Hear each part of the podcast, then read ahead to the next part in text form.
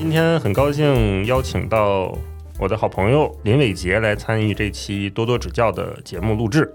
嗨，大家好，我是林伟杰。哎，是太短了，是不是？呃，可以多介绍一下，因为你都跟大家 怎么介绍自己、啊？大一想说你就这样结束，我其实一直有这个困难。怎么样去介绍自己？因为我觉得大家更认识我，可能是凤凰卫视的主持人。但是其实除了主持人之外，我也很瞎折腾，做了非常多的事情。而且特别是因为我自己也经营自己的就是运动的自媒体，结伴同行对，结伴同行。所以我有时候也会跟人家，就是后来我就会看人介绍，就比如说他是体育圈，我就说哦，我就体育博主。然后旅行就啊，旅行博主。然后媒体我就说哦，媒体人，媒体人。所以我其实还挺难斜杠斜有点多条这样子的感觉。对，因为之前对你有印象，可能来自于凤凰的这种经历嘛，做新闻的主播播报啦，然后上锵锵也去讨论一些观点。到这几年，我就我再次发现，就是你你的形象映入眼帘是两个。方面，一个是做播客了，嗯，做播客，当然你的个人的播客就是一团乱七八糟，不太不太定期更新的样子，但是经常能看到你在别的节目里边串台，然后另外就是看你在呃其他的，比如小红书或者是 B 站上面有自己的结伴同行，结伴同行是你的一个怎么说？I 内容 IP 嘛，我觉得应该是对，他是当时取这个名字的时候，当然大家一听也知道是我的名字。然后我那天还被道长笑，他说取谐音梗是取名最烂的。我说那没办法，那纯属虚构是怎么回事啊？我那天也问了，然后我就他就说哦，因为广东话听起来很好听。我说对啊，听听你们念的广东中文能听吗？不断太指责别人。对，因为我那个时候其实就会觉得说我我我其实是除了本业，当时还在凤凰的时候，我觉得我的本业除了我的本业工作之外，我是一个私人。生活非常丰富的人，就很爱瞎折腾，所以我就觉得我很想把这个瞎折腾这一块，透过呃自己的媒体或者是自己的渠道也好，去展现出来，所以就开启了这个结伴同行，就等于是我希望大家可以跟着我去体验一下我 我生活的折腾面这样子，嗯。所以你的播客也叫做结伴同行音频版。对，因为其实结伴同行，因为其实我觉得在创作视频的这一块的时候，因为我大部分我是从做视频开始嘛，然后你其实视频上你无论是在哪个平台，它都都有自己的长度限制，所以其实有时候，比如说你可能你如果是放抖音或者是放。其他更短的 TikTok 什么的，呃，它可能需要更短的吸引眼球，所以你在做这个内容的时候，你想的点，你就必须要永远都要有个爆点在前三秒，或者有个转折在你的视频当中。所以当你再去做这个设计的时候，其实你的内容会有所程度的受限。但是如果是比如说是十五分钟，它又有不同的方式去呈现。那播客又不一样，播客我觉得它更是能够深入的去聊天，去去把这个里程的，或比如说这个访问。或是这个旅行、这个运动的内容更完整、去丰富、更更有厚度的去呈现你想要告诉你的受众的一个过程。所以后来做了这么多短视频之后，才觉得说，哎，我其实应该要有一个播客，虽然没有很认真的更新，但是我每一次都很认真录。哦，真的很认真。我觉得听这个节目的朋友，应该现在就去订阅“结伴同行”了。结是林伟杰、伟杰的杰。对，听你前面几期播客的时候，我觉得做的非常用心。雨林漫步嘛，去西双版纳。对，因为我是今年的春节期间，带着我跟我老婆，还带着我岳父岳母一起去西双版纳旅行，路过了那个告庄的夜市，然后也去雨林徒步了。对。然后我在听你那期节目的时候，就是你你还有录雨林走的声音，还还还有点呼吸的声音，还有点喘啊！你还在跟大家介绍说这个公主在逃。好像有一种音频报道的感觉，那个设计是你故意在做的吗？其实那个时候是非常非常的刻意想做这个，因为我其实不是一个特别强输出的人。有些人是那种他可以一直开、一直说话、一直说话、一直说话、一直说话，但我不是那样子的人。哎，这样好像有点悖论啊。但是我其实是希望我我可能带你去，然后让你去听，让你去感受。我希望你跟我跟我的是有一个共鸣。然后当时也是因为。呃，我就想尝试开始做嘛，所以我们就试不同的形态，然后去去做播客的内容。那后来为什么这个系列没有降更？是因为疫重啊，对，而且还有因为疫情的原因，其实你旅行的对你很难有一些更能够这样子的声音呈现的内容。所以其实那一期是我特别特别喜欢，因为你花很多时间去去收声音，因为你应该是现场有收声，然后你后期还有脚本，你要自己再讲，对对吧？然后要穿插你的环境再进来。没关系，这个系列我们接下来下半年会有这样子的 类型的开始。再再从，因为今年可以飞了嘛。因为我做过类似于这样的节目，我知道一听就知道这个东西是下了重功夫在里面的。嗯，那那个做的时候是你是有一个团队在跟你一起合作这件事情吗？没有啊，我就是我其实是一个非常一个人做事的人，就是如果。呃，因为我觉得，因为我一直在换媒体的载体啊，什么之类，所以其实你没有一个团队是可以完全符合。比如说做播客人，他可能在播客这一端，他在声音，他在怎么样剪辑，怎么样衔接，他讲视频也有视频，就像我刚刚前面说的，他其实都有不同。那因为我都做，就会变成是说我必须自己先去投入，我才可以慢慢的学习。所以从第一期之后也会有发现，就是比如说录音的品质没有这么好，可能收音不是很好，也都是在做中去学习，然后慢慢，然后今年开始，因为就跟道长他们的一些合作啊什么，就发现哎，感觉音质上比较好一点啦。我们还有片头片尾啦，很棒。嗯嗯，那你在做这个音频的过程当中，你有发现就音频？刚才你说它可能更厚重一点，承载更多东西，它有实现你想跟大家让大家体验你生活的这个目的吗？我觉得我也还在尝试当中哎，因为其实我自己听的时候，我会听在听别人的故事，偏偏的听得很投入。然后，但是我就在想说，我自己的内容的时候，可能在选题的方面是我非常非常喜欢的。但是我觉得可能还有一个点是，我一个我是一个非常习惯看到人的人，所以我比较难只有声音去沟通。所以每次在录播播客的时候，我觉得我好像就会，如果不是大家坐下一起录，我就会很难去掌握对方的。表情去改变我的访问模式或什么？那还有一些嘉宾，因为他们并不是专门做声音表达的人，所以他们在讲的时候，你又希望他们能够多表达自己，但是你又。因为你又不想抢人家话，毕竟人家来上你节目，但是又怎么样让大家更去了解他？有误一点。对，所以我觉得其实我自己啊，我就平心而论，就这一块一直是我还在学习的过程当中。这一点你还在学习，所以我很喜欢去别人一个串台，你知道，我 就只要光说就好了，对对，不用负责任，就不用为那个场的气氛做担当。对，最早应该是学政治出身，我是学国际政，我是学超哈阔国际政治的，然后就去了新闻节目。你刚才有一点让我觉得很矛盾，一方面你是。想跟大家分享你的生活，但同时你又不是一个你说善于表达的人，这个不矛盾吗？我觉得这可能跟我刚开始在做，开始真正投入做新闻的时候开始的一个导师也好，他呢，他觉得呃新闻，我觉得大家可以想象一下，你们自己在看新闻的时候，就比如说在呃我们在国内看新闻啊的时候，你就会发现还有比如说呃他们是非常严肃。他们都是很直球式的，然后很端着去跟你说这件事情。然后我当时在受训的时候，我们就有比如说有美式风格，有英式风格，所以你就会想说，哎，哪一个是更适合你一点？这两个风格的区别是什么？我觉得美式风格更 personal 一点，它就是其实，在播报内容是有差别的。当你在写一个比较偏美式的一个采访稿的时候，你会加入一些自己的情绪。哦，你可能在讲的时候，你会比如说你会加入。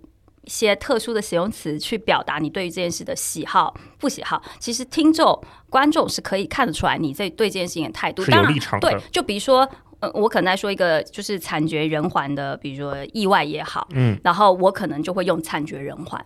但是如果你是一个英式风格，他们不会有这么多的修饰。你去看 BBC 的播报，他们都是，你就感觉他讲这个新闻 A B C D，它都是一样的，他没有一个特别情绪性去让你觉得说，哇，这个新闻让我好紧张，这个新闻让我好开心，他并不大会有这样子的一个风格。所以当时在啊，在我的训练当中的时候，我就在想说，哦，你是想要当一个什么样的主持人？你想要当一个怎么样的新闻主播？当时，后来我就发现。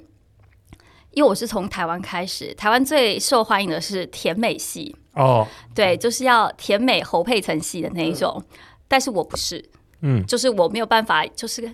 大家好，欢迎来到早新闻。我们今年就这个路线，哇，我可以维持台湾电视台，对，就是二十秒，我可以，好不好？假装的二十秒我可以，因为当时在台湾的环境，这样子的主播是大家喜欢。那个是大概几几年？大概是在一零一二年左右，就是我刚入行开始播真正播新闻的时候，我刚考进去电视台，然后那个时候。大家还是喜欢这样子，要漂漂亮亮的啊，要美美的啊，然后小短裙啊，然后小公主啊，然后这样子的一个模式。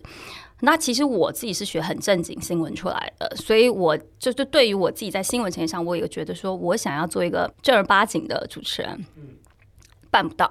就没有这样给你一个环境，是没有环境，没有这样子的环境给你。所以当时我自己觉得说，新闻的内容本身是很严肃的。就我当我有时候看到就是漂亮女主播们，大家好，今天又有三个人死亡，小三个人死亡，到底开心的点在哪里？嗯，就是你你会自我怀疑说，你对于这份工作的意义意义在哪里？那我就非常感谢凤凰，然后我那时候进了凤凰，因为凤凰播报虽然它也有很多台湾主持人，但是它还是希望你更不要这么可爱。嗯。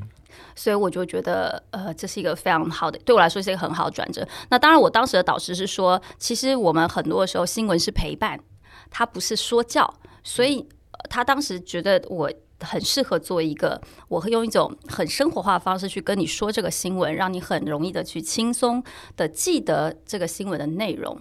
所以我我在我的播报的生涯里面，我从来都不是那种。很多都逼人，就是我其实对我来说，我告诉你这件事情的目的是希望你记得，而不是去教育你，或是给你任何的指示也好。所以我宁可我喜欢走一个更舒服一点的的方式去说，所以我就不是所谓的强输出，但还是会输出一下。对啊，因为你在锵锵上面也很受欢迎啊，很多朋友看了你的表达之后都觉得，哎。那就是一个谈观点的节目嘛，嗯，在那上面，那你会觉得有不适吗？或者是觉得，嗯，这个场我有点，嗯，不太习惯。其实是会的。其实还刚开始做枪的时候，其实是非常会。首先，因为我那时候才刚到香港，然后枪上我们很多的时候，我们谈的是呃这个国内的事情，然后它有很多的是，比如说。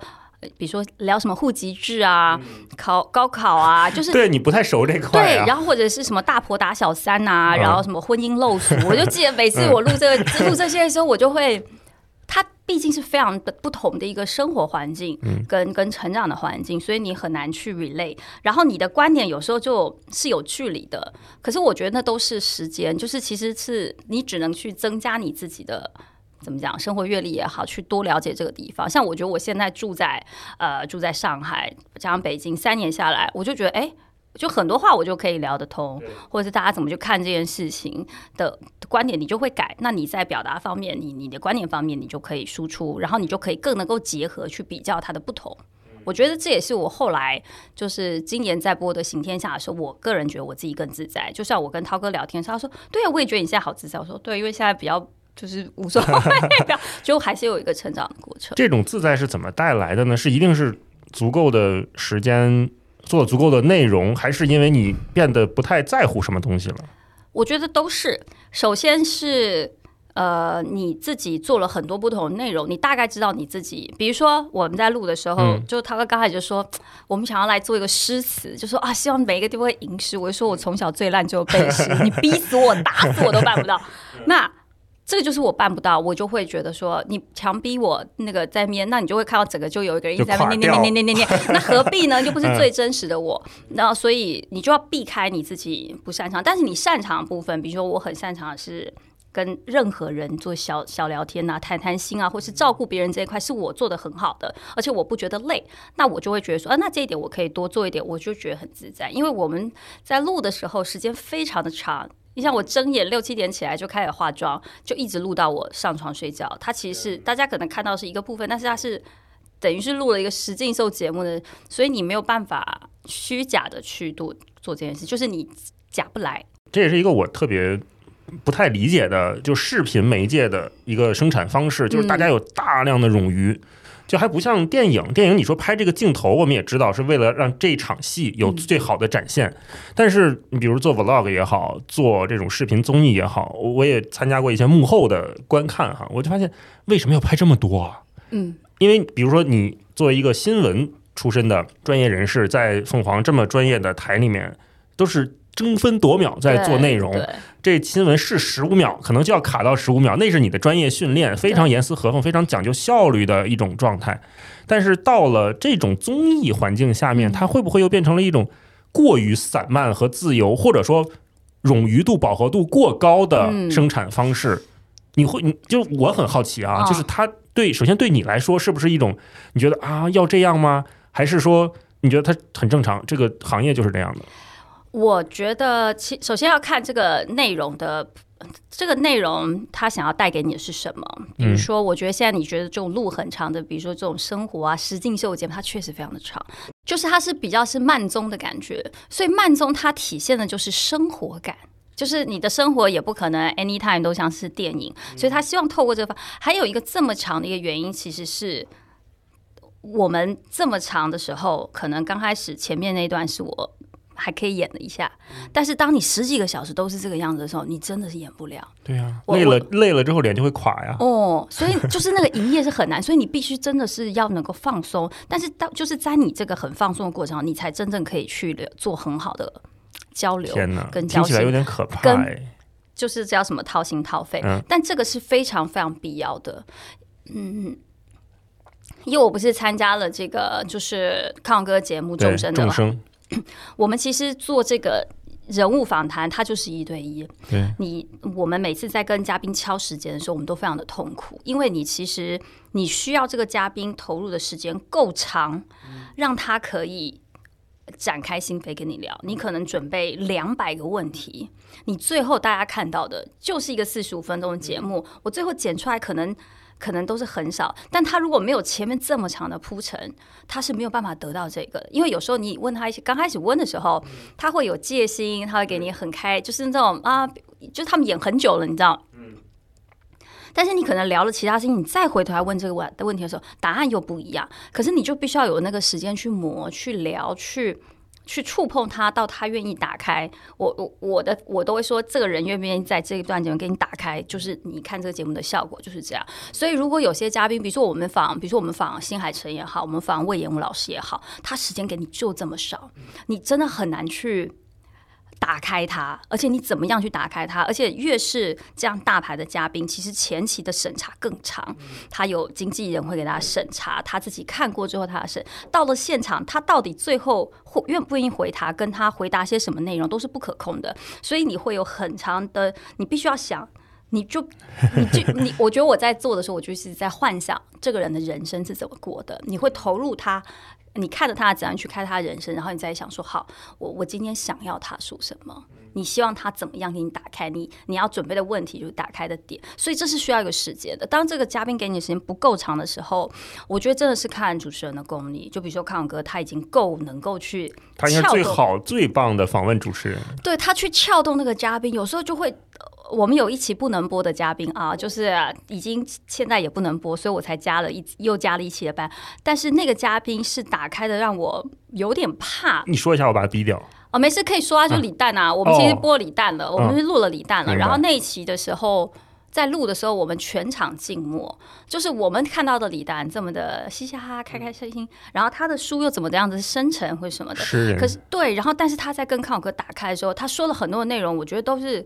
我有这种吓到，会想说这能播吗？他是打开的过于大了吗？他就是，他就是你感觉他，你看不到他在跟别人，他就真的是在聊天，他就是在跟一个老朋友聊天，他在聊他的呃生活状态也好，他的婚姻也好，他什么，他打开的程度让你怕，你就想说，我你会有一种害怕，要不要保护他的感觉？是那个感觉，就像我记得有一期是呃，这个许志远访郝雷的时候，也有这个，就是是主持人去收了他，因为他怕这个嘉宾放的太开。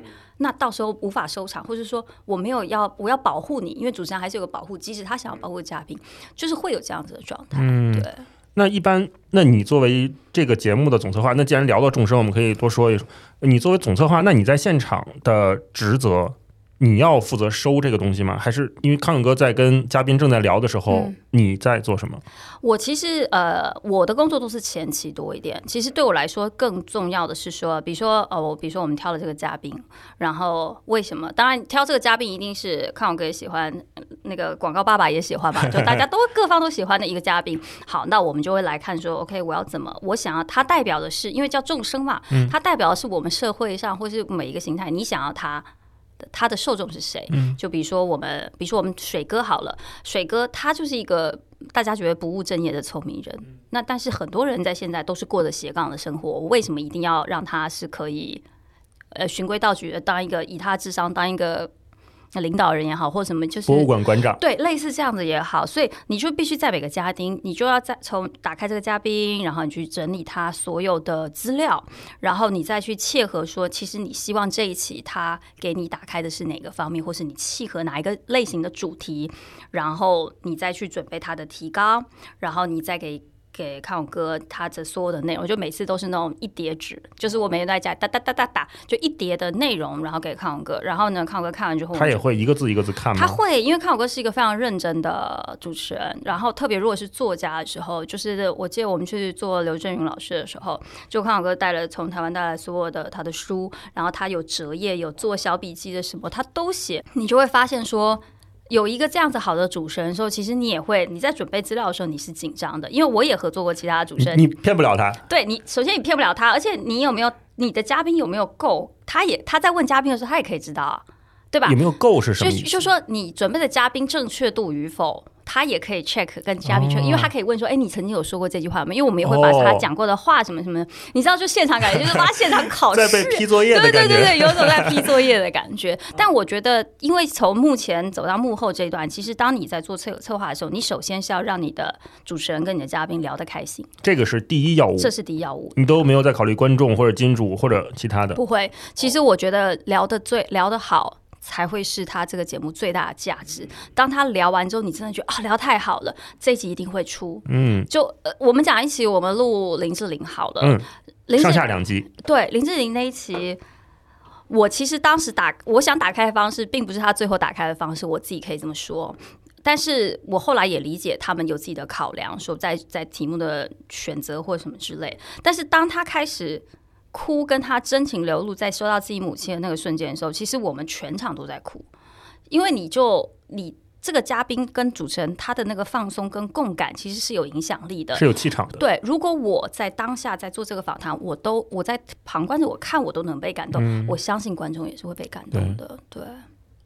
那段婚礼那一段嘛，就讲的非常动情。呃，哎，他因为他哭好多，我那天想说，妈呀，我到底准备什么？为什么有个？但他其实有一段讲他妈妈，因为他结婚，他妈妈已经有那个呃帕金森氏症，然后已经有一点失智了，所以他其实过完婚礼之后，妈妈就不大记得他是谁了。所以我记得我们最后一个就刚好跟他说，你如果最想回去某一天是什么？我们就以为他想说他婚礼当天，他说不，他想要回去妈妈记得他那一天。嗯，但是你当想的时候，你就会。你就会觉得说，这个嘉宾他是真的给你打开在跟你说，他没有，他不是虚假的在跟你说什么，他是真情流露。那那个真情流露就是一个访谈节目。我觉得我，我觉得做的时候你会觉得啊，我得到了些什么那样子的感觉。嗯，这种感觉是不是更主观呢？就他，比如说你说的真情流露，嘉宾打开，他都是一个可能是做内容的一一种共识。有的时候我们觉得啊，这个聊天气场很顺，这个内容对了，嗯。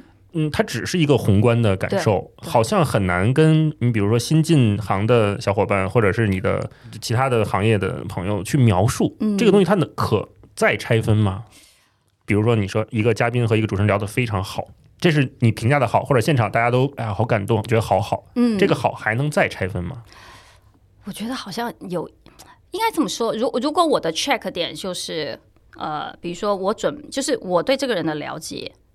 跟他面对问题的解决方式是否符合他对他自己说的人设？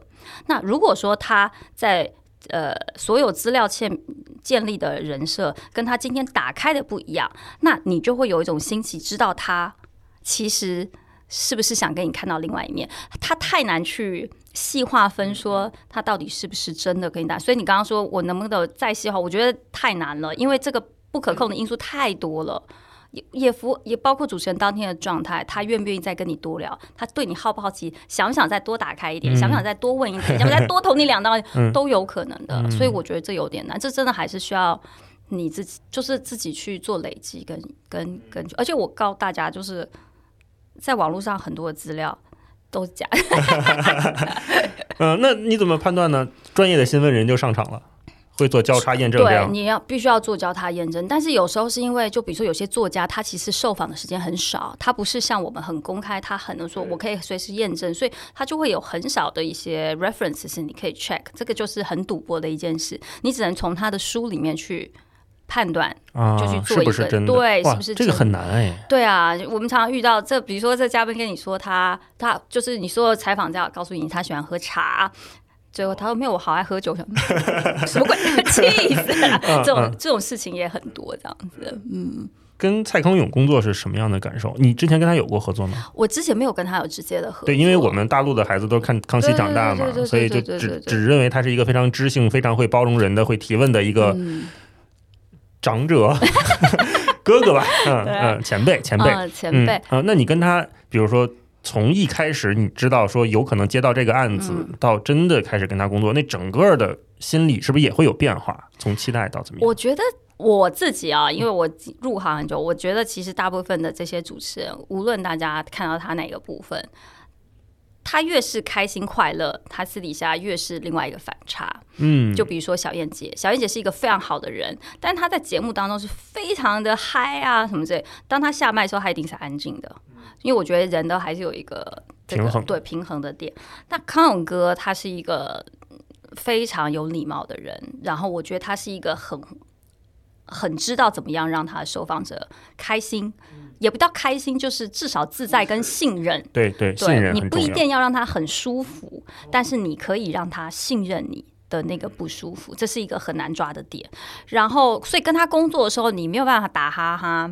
就是你没有办法，哎，打哈哈这个字是不是又是一个你们不太常用？没有会说会说会说嘛？就是你没有糊弄过去嘛？对对，你没办法糊弄过去，所以你在跟他，而且他有时候问你的点是很细的，就是说他可能会问你说，你怎么知道他喜欢的是这个东西？你要能够告诉他说为什么。然后你你在帮他准备内容的时候，你就要跟他说，呃，你对他的观察是什么？就是他还是很很很会，因为毕竟我们录影的时间都很有限，然后他也。不大可能跟嘉宾有事再聊一次，对，再聊一次，或者是说有一个没有补录，而且我们大部分嘉宾是没有就是预防的。我们有时候做很多的是有个预防的，预防就会让这个嘉宾大概去准备一下。我们没有，我跟新海诚约预防，我有这个能力吗？是我正想问这个，就是你们准备一集节目的流程是怎么样的？能不能从一开始？我们准备一期的话，其实会，但因为我们有时候时间掐很紧，就不一定。但至少会有一个礼拜以上的时间。如果给我好好准备，就是一个礼拜以上的时间，我会把这个人所有的纪录片啊、有关的东西都把它看过，然后我们就开始把他所有的东西，我觉得可能有的点，然后讲过的话可以去发散，然后就列出来。列出来之后呢，我们再去找他的，呃，再去猜，再想说好，这个是有趣的，那这个我要不要？它就像是一个拼。呃，叫什么呀？拼图的过程，然后慢慢补，补完之后，你就开始填。说好，我这个做完之后，我的提纲怎么样去列？列完之后呢？因为毕竟是商务节目，你不可能我想问啥就问啥，你还是会去切合。说，就比如说，呃，比如说孙俪好了，孙俪，我们可能就会说她怎么样去看待自己。就是独立女性啊，因为她又回归家庭什么，就是我们会找一些社会的点去看大家这个人，大家对于这个嘉宾最好奇的点在哪里？那这有没有办法是融入里面，让他能够发挥跟回答？就回答帮观众问一些问题，也会是埋在里面。孙俪那集我最意外的就是她不知道《甄嬛传》这么红，她不相信。对。这个我们也很好奇，对，都红成这个样子了，就可能是 对十年之后他才觉得自己很对，才接受这个。对，然后，但我觉得在访谈的时候，其实你在做准备的时候，其实我觉得这个这个嘉宾可能一直都会有一种。某些程度的自我否定，因为他是一个要求完美，所以他总觉得我不够好，我要再努力点，再努力一点。那他也可能会很怕被自己的成功给蒙蔽。有些人觉得，嘎，我就这么的棒，那你就没有办法再突破。那我觉得他是一个不断在希希望自己能够再接受一些挑战或者什么嘉宾，所以某一方面我还算是能够理解这一点的。对，那继续说这个做提纲准备。你把他所有的东西基本都要看一遍，看完然后开这个跟大家解释一下你怎么打开，然后大家所有的每一个环节人都要进来说，哎，我觉得可能再多做一点，就比如说孙俪这写好了，孙俪想要下田，因为他自己说想要带康哥去种田，然后我们就想种田那。他需要让他摸到土吗？我们要不要怎么样去拍？他又要结合视觉的结合，说我要怎么样拍才能够呈现出来？他有很多的是除了内容的文字之外，你还有一些视觉的刺激。然后，呃，你你再怎么样去让他在做这件事情？那康永哥要做什么？你说你这些内容你都要跟他们讨论，因为我们还会分一个部分叫计时，一个部分叫访问。计时的部分通常就是，呃，你跟让这两个嘉宾可以先。等于说暖身一下，对对对，暖身一下，warm up 一下。比如说我们去看看汪峰的，就是后台彩排啊，或者是呃，就是看谁的一个东西，让他们有一些小小的互动。先让康哥跟这个嘉宾有一个远距离的互相观察也好，共同做某一件事也好，从他的房间摆设也好，可以大概知道他怎么样，然后才开始聊。所以这个也都要融入。比如说有时候计时的时候，你就会塞一些问题在里面。那我们在拍的时候，我们怎么拍，可能就要跟导演沟通说，那我们哪一块放上？要不要做这个计时？选的地点、聊聊的内容，要不要点的菜，它都是要融在这个里面。然后这个呢，还要再加上宣推。就是内容出来，宣推团队就会说：“哎，不好意思啊，我们跟什么什么合作，我需要有一个什么，在这里能不能做？你又要再把这些东西 再塞进来，讲讲这个车里的空气多清新呢？那个就商务，哎，那又分开。就是宣推呢，跟商务又是分开。宣推就是说我要怎么样，比如说我要怎么样，在呃微博也好，在哪里也好，有一个有话题，话题有一个热热这个热榜或者是什么，就类似这样的东西，它也是。”这都是前期在视频节目你要先去塞的，它不是大家想象中说哦，我那个突然爆，突然爆真的是赚到，但是你突然会大概有一些预设，说哎，大概是这个方向会不会适合，最后才是商务。那商务这一块就不是我管的，因为毕竟这个钱不打给我嘛。对，那大概就是一个这样。然后这个做完之后呢，就要去跟康永哥沟通，因为其实最终。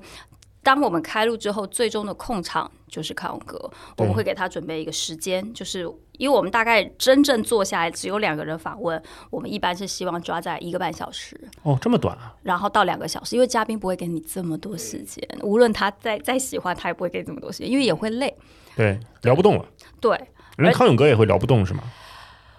对，因为你有，因为只有两个人的时候，你一直都 那个精神是对，你是非常非常集中，就感觉一种，而且你不断的又在脑子一直在进关，我还不用看镜头，我们就看彼此而已，我还可以做其他事情，我是相相对放松，而且，呃，我为什么说其实舒服到不舒服是这样子？就比如说在做的设计，如果大家仔细去看，靠我哥做，他后面有个垫儿，对，因为这样他可以做的直，他不会瘫，但是呢，我们又要找一些。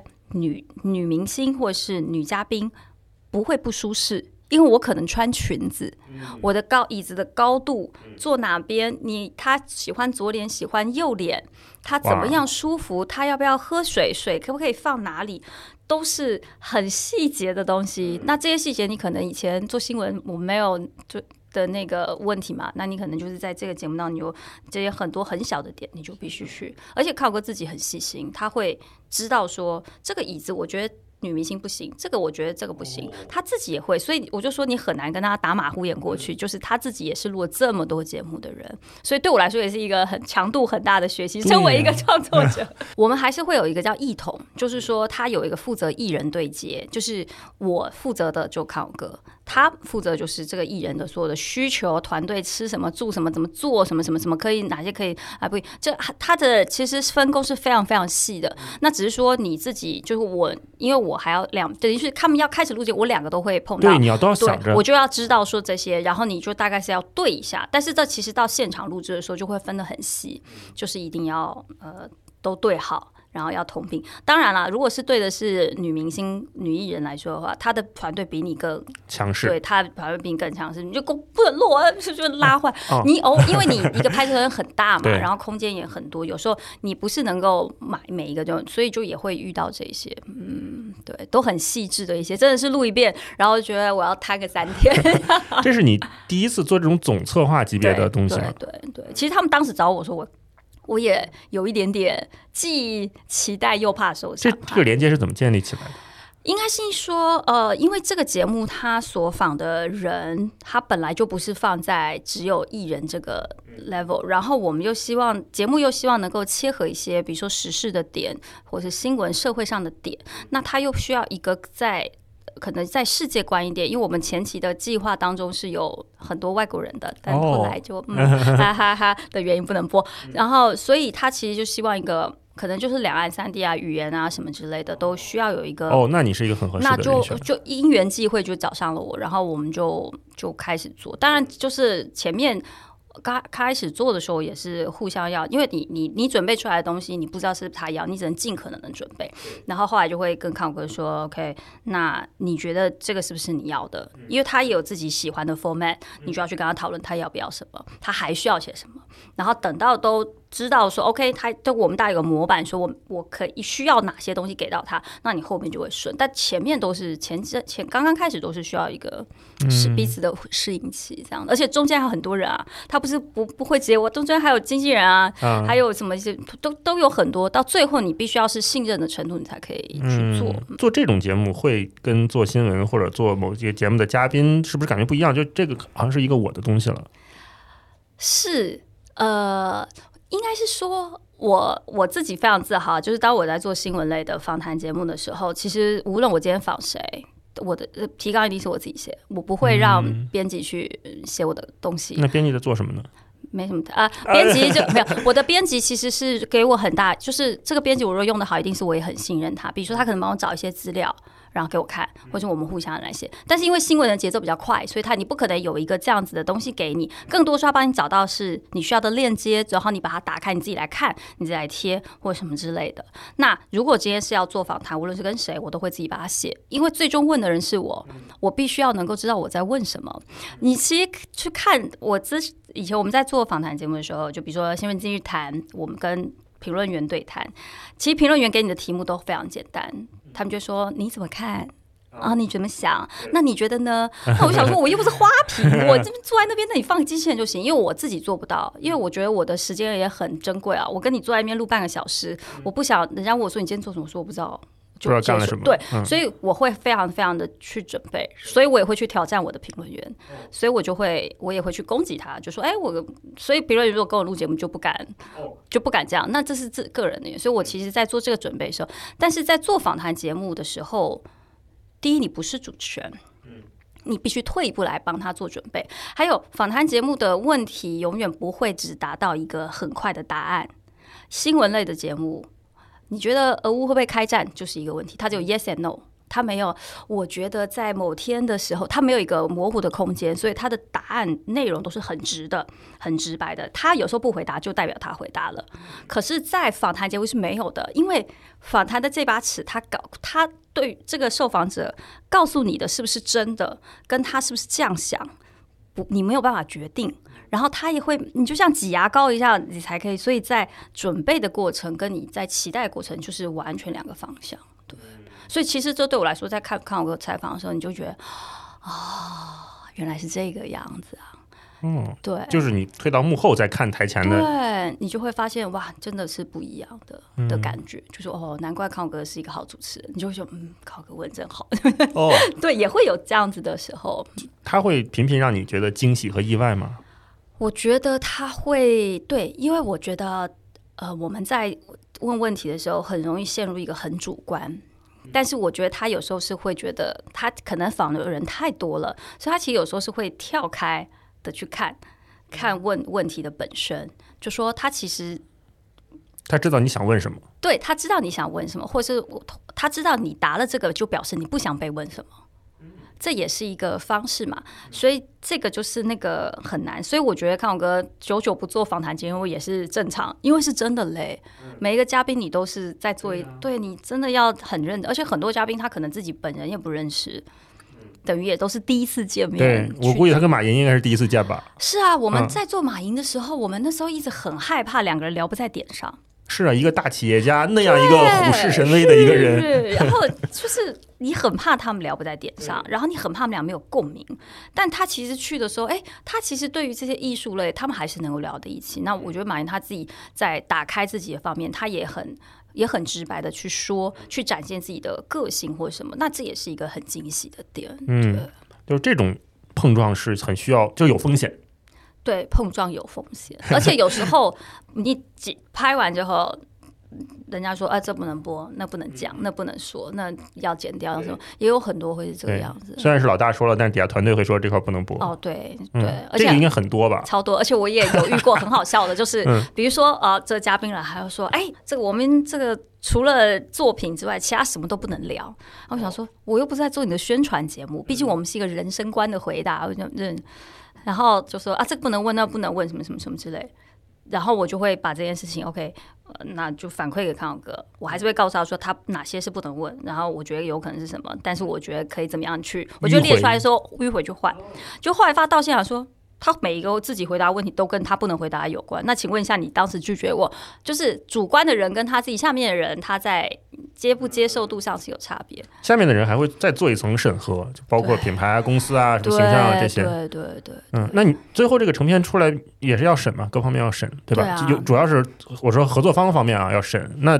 他们也会提出很多的修改意见吗？我们通常不会让他们改内容，顶多就是一两句，他觉得说他可能不觉得这么的舒服，或是的。但是内容我们是不会让他们再改，因为你如果再改了，我们就失去了当时去访你的这个原因。我不是你的宣传口径，对吧？我我是跟你做访谈，我不是去帮你做你的作品做背书，就类似这个样子。嗯，是不是复杂度？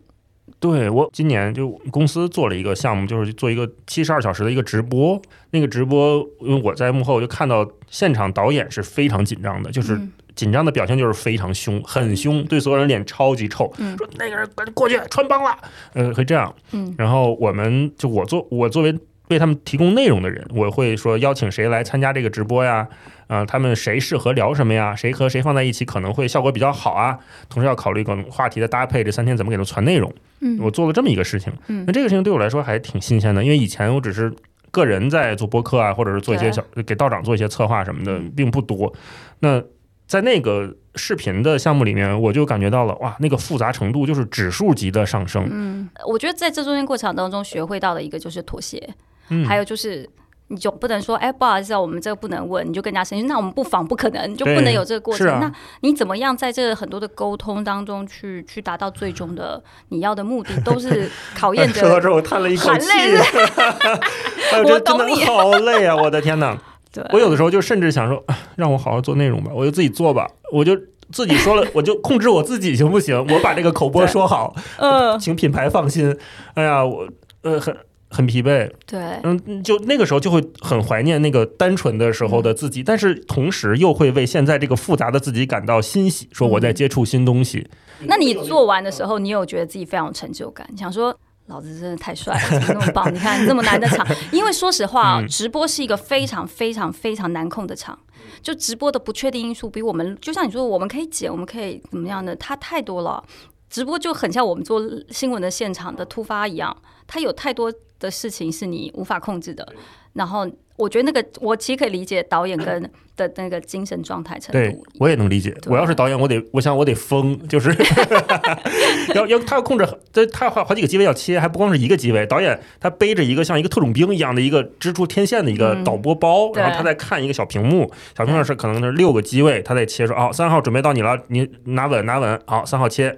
就他随时都一个人站在那儿，然后边上还有一个人拽着他，就是怕他走路倒退的时候摔倒，就经常会有那种嘛。对，嗯，哇。而且因为直播就是你错过就没有了。其实视频的很多，就是你在做访谈的时候，有些是你只有就是你一直录，总是可以再捡回来，不不用痕迹。可是有时候是比如说啊，这个嘉宾可能。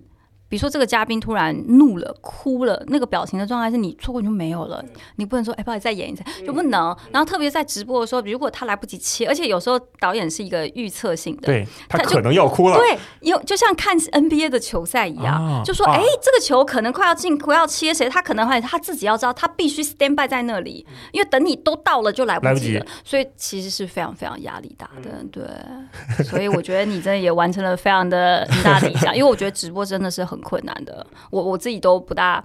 我喜欢做新闻的直播，但是你说去做就是节目的这样子直播，其实我自己也没有真的做过。对，刚才说好几个媒介你都在做嘛，嗯，我感觉你不像我来之前对你想象的一个怎么说，台湾的新闻从业者，嗯，到香港干了这么多年专业的新闻，然后现在在大陆，在上海这么一个洋气的城市。做自己的小红书、B 站、播客，生活骑行又运动又跑步，哇，太丰富了，就感觉不是一个人。对，就不是一个人。我我先说一下为什么啊？嗯，虽然我是非常非常热爱，就是国际政治、新闻啊、国际关系，这是我非常热爱，我一直都非常喜欢。我读了这么多的内容，甚至做。然后，首先第一个是在台湾，它确实没有这样一个环境。没有什么环境？没有这样子去播国际新闻的环境，因为台湾太小了，它的受众不够多。然后，国际新闻是一个需要讲讲难听一点，国际新闻对台湾的观众来说，就是跟我什么关系？就所以每次你在跟你在我在台湾的时候，我就会很受挫。就是我觉得这是件很重要的事情，但是无论是收视率好、点击率，都会告诉你说这并不重要，因为我们的观众不 care。大家 care 的是，大家 care 的是今天。小 S 他说了什么话，或者是今天哪里的这个就是生活类、娱乐类更加贴近民生的是他们更喜欢的。所以在当时我还在台湾的时候，你其实是没有那个空间给你的。然后你做的很多就只有你自己一个人看到，那何必呢？哦，那那个时候你会觉得是，比如说是民众的呃偏好有跟你就有问题，还是你？你完全没有从自己身上去找，比如说，哎，可能这个东西确实不重要吧？嗯，还是说你内心很坚定，说这个东西很重要，我要找一个认同这个东西重要的环境去。我那个时候是觉得我要找一个更认同这个的环境去，所以其实我当时要离开台湾之前，其实台湾里有另外一个电视台是在挖角的。我其实是两个电视台同时在在聊凤凰跟那个，然后呢，我当时就觉得说，我想去凤凰的原因是因为我确实在没有你没有。举头望去，你没有在做国际新闻做的比例，在中文媒体上更多的超过凤凰的一个媒体。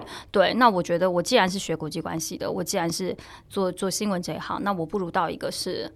我觉得我更能够看到这个世界的一个点上去，所以那个时候，即便大家都反对，我还是去了。大家是大家是我自己的父母也反对，我的电视台也反对。我原本的电视台就给你加薪二十百分之二十，然后各种来跟你谈，然后最终我还是觉得，我其实当时有个点是，我在台湾的时候，我在看我的前辈们他们在做什么，我就觉得说，我的前辈们在这个时间点做这个，五年后。他们在做什么？五年前他们在做什么？五年后来怎么？未来他们在做什么？然后我就想说，那我五年后我不想要再做这样一样的事情，不想成为这个人的这个样子。对，而且对我来说没有意义。就我觉得他一直在 repeating myself，不是我喜欢的一件事情。然后，所以我后来就觉得说我我不要，就说我知道我会辛苦，因为其实去凤凰，身为一个。没有背景，没有什么什么的 一个主持人，去你是非常非常辛苦的。哦，你不算有背景，你有很强的从业经验不，不是这个背景，另外一种。哦，哦，OK。你不是，比如说你不是央视出身，你不是广院出身，你不是富二代出身，你都有，你这是一个鄙视链，这是一个在凤凰非常非常哦，大家都知道鄙视链。他们要你，只是因为你有一点台湾的口音，还有你能够，你乖乖，你做事。嗯，你不会就是我们就是有一种对听话，我们有一种牛的个性，很乖这样子。对，我觉得当时进凤凰的一个环境是这个样子的。嗯，那到了凤凰就有那种，那我要干一番事业，终于到了我想到的阵地了。我上班第一天就哭了，上班第一天回就是你就是你在想你在台湾的时候。呃，整就是大家都知道你是谁，就至少在你的公司，大家都知道你是谁。你在大家都捧在手掌心上，你到了一个新环境，Who cares 你是谁？而且我当时让进让让我进公司的是刘老板，我从头到尾没有见过凤凰任何人，我是在台湾见了刘老板跟台北站站长金芬姐，就这样，然后我就去了凤凰。所以你进去都要想说，这哪来的？就是类似，然后。我常常就说，因为这一行非常非常竞争，我们就这么多主持人，他不害你就是在帮你，只能用这样子来形容。你踩了谁？你你今天做的好，你拿了某一个节目的某一个部分，那别的节人就会少了一个，所以他有一种很残酷，他非常的残酷。而且我也有那种公司已经你就是你可能做，因为我做很多体育节目嘛，然后你做的好，所以公司 promise 你明年开始你做某一档节目。你就是台长特别叫了你跟你说这件事，然后就耶，从来没有人做过这个节目，就是没有一个台湾身份做节目，耶，好开心。隔天这个节目就换成了某有背景人他来做，你就想，哎，我刚昨天是做梦嘛？啊，你那你会找他再去 confirm 怎么回事啊？我就他还是会跟你说，但他就会换一个说辞啊。他跟你说的时候，他就说啊，其实我们后来觉得你的个性更是，而且就是别人想做这个节目嘛，你就是比较容易被换掉，你没有这辈，你没有办法。对，但我觉得这个很棒，就是这件事就是打磨了你。对，而且我后来就会跟自己说，其实你所有，我为什么说我的节目我一定要自己去写、自己去弄、自己去看？原因是因为只有是这些才是你最大的资产。身为一个创作者，你的创作能力、跟你的文字能力、跟你看事情的这些独立角度，是你别人带不走的。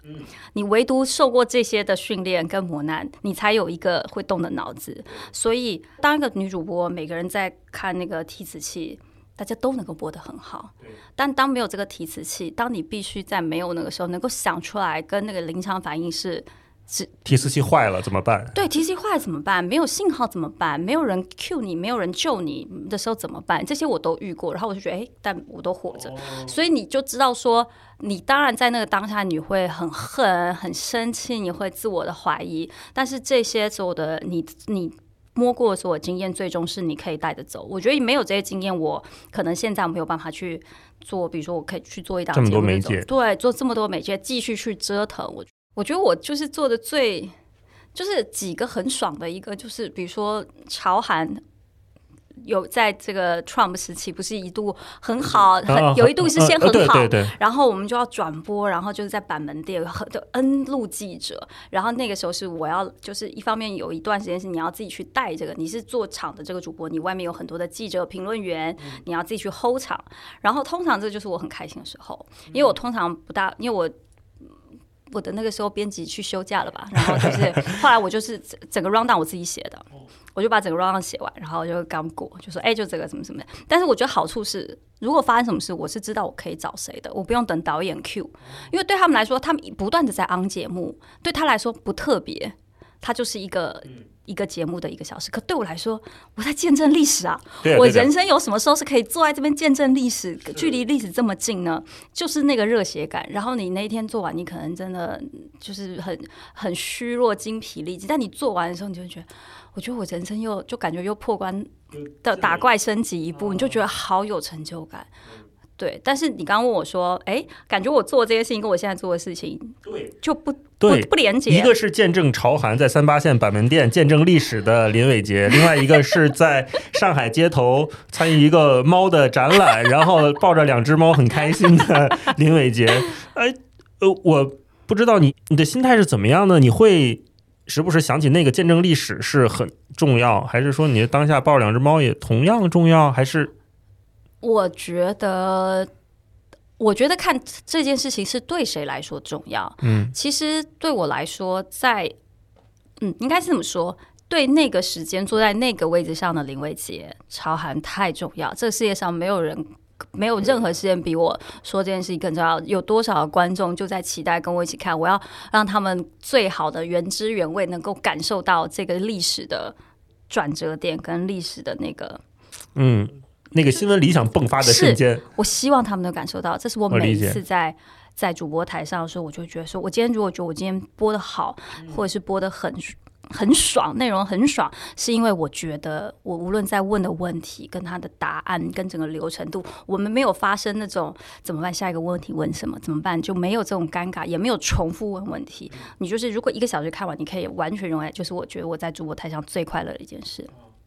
但是因为新闻环境确实是不一样，在变化。对，新闻环境确实有非常大的变化，然后呃，你你能够走的路也越来越少，就是就然后后面又再加上疫情啊什么的，其实你我就会发现说，我可能每天播的内容其实还是差不多的，他他没有办法 push 我再去往其他的方向再去做，或者是说呃，传统媒体已经没有再也没有这样的环境，可以再让我更。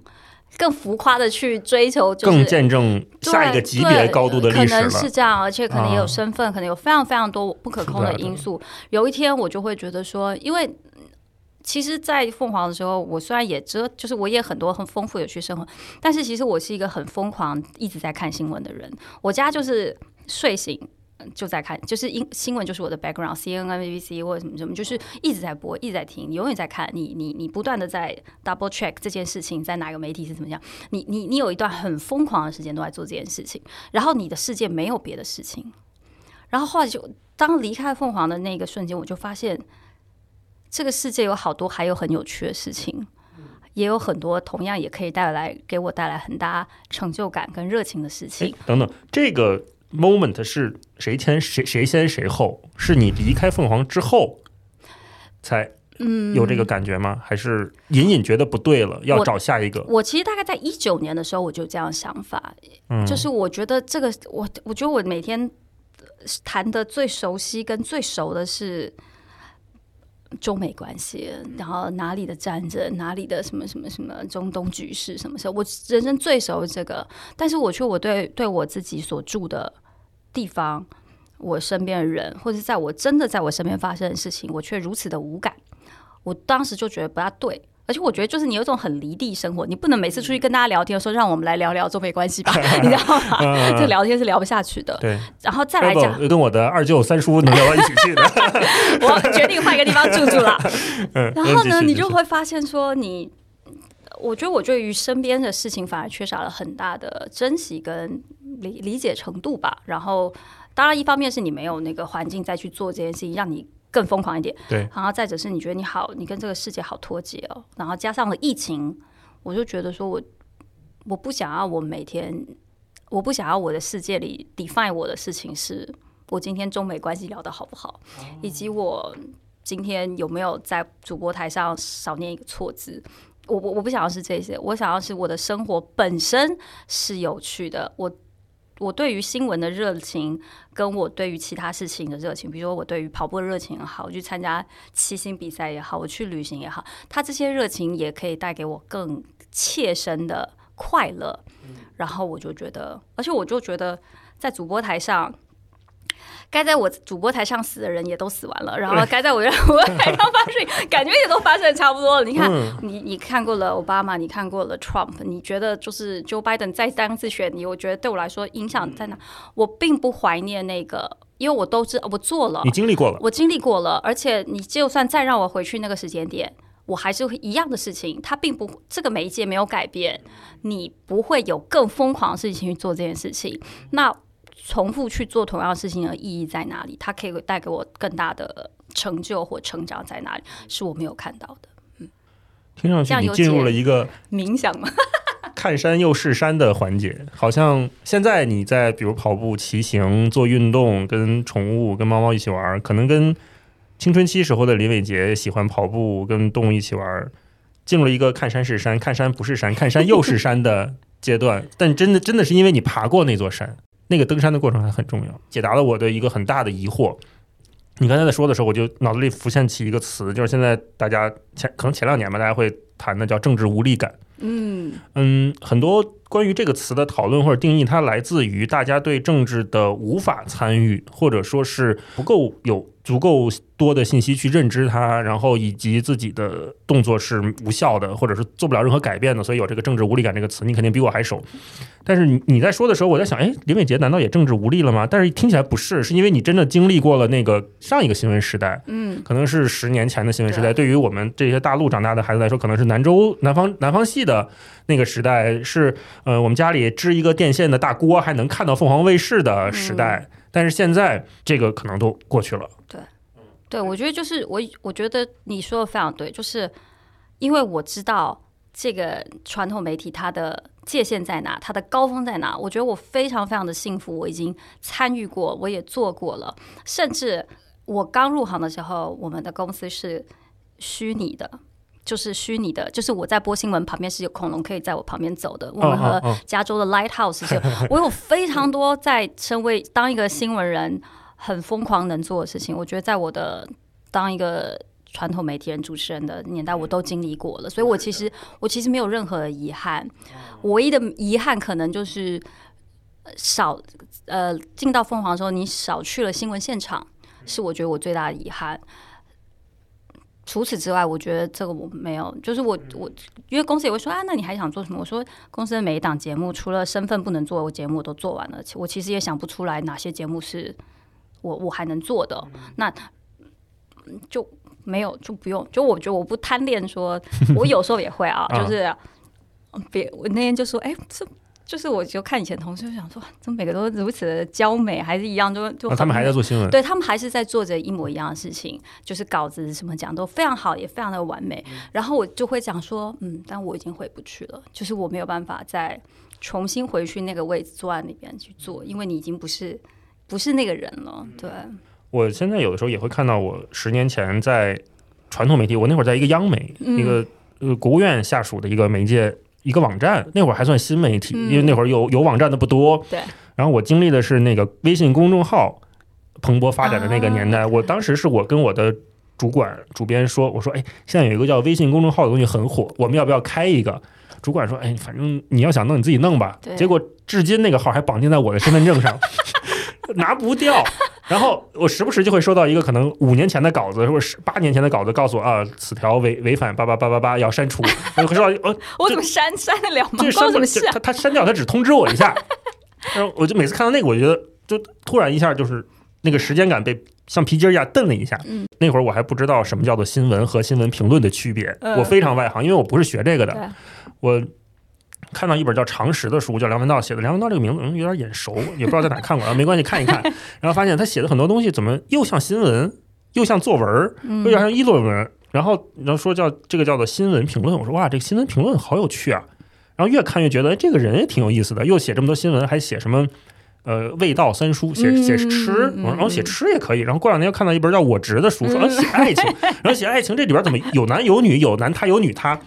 我说这个人好复杂，好复杂，好神 神奇啊！然后再后来就是，因为我在传统媒体就上班，其实很闲，每天早上八点上班，可能九点就干完了全天的工作。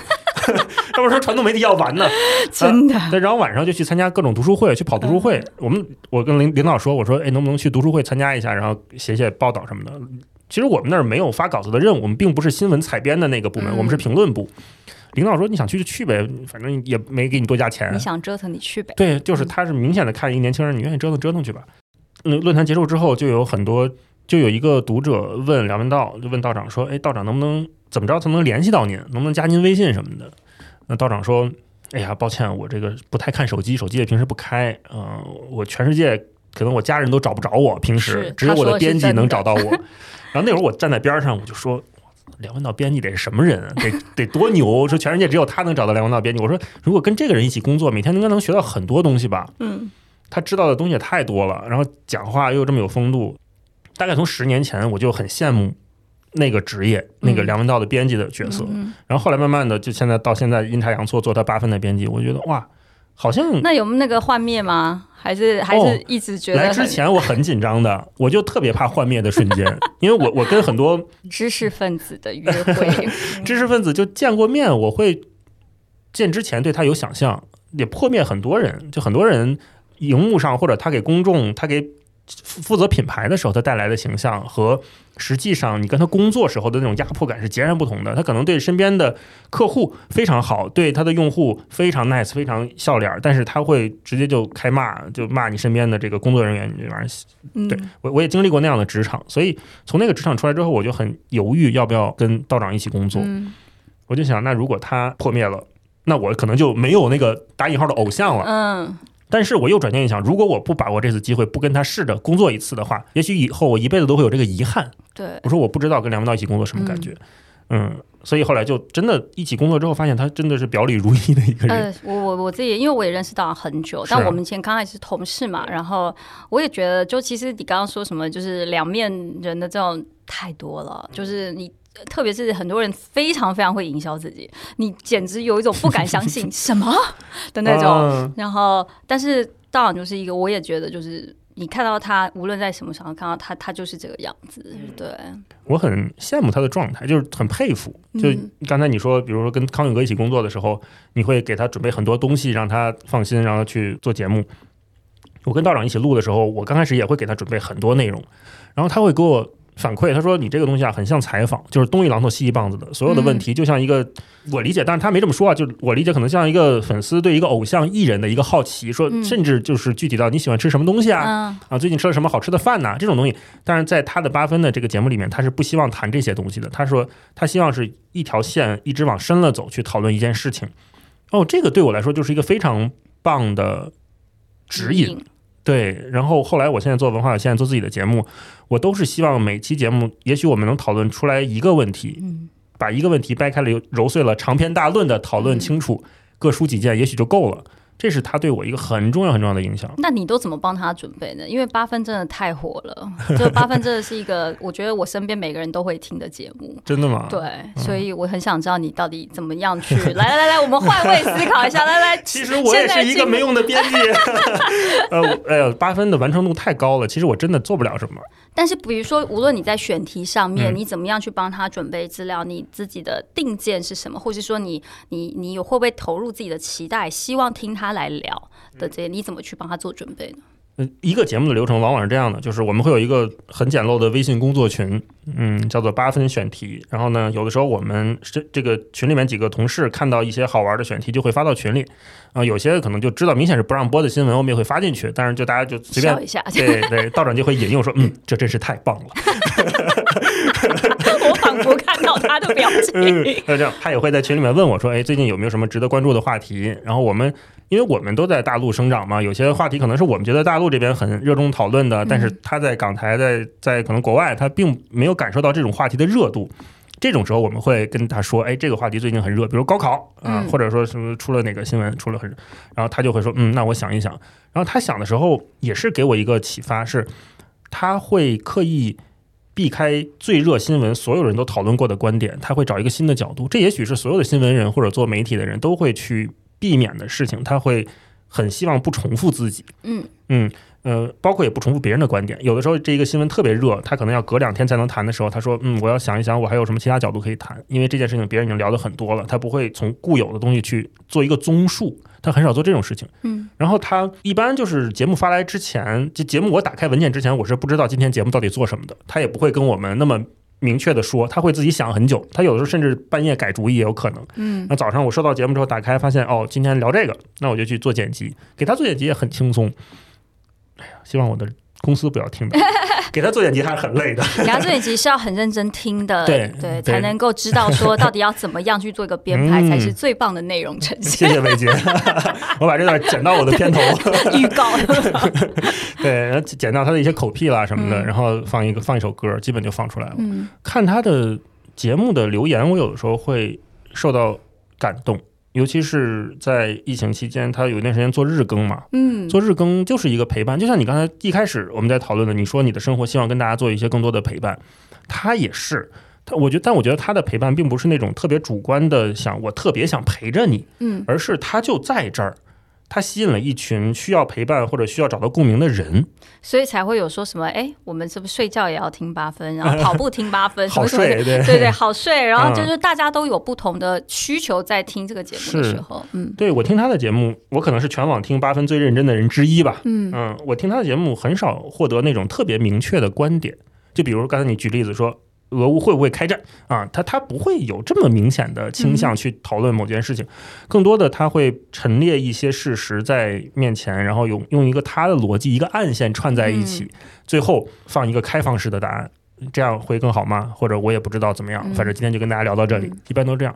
我觉得这反而是一个这个时代做内容更瞧得起观众、更对得起读者的一种状态，就是。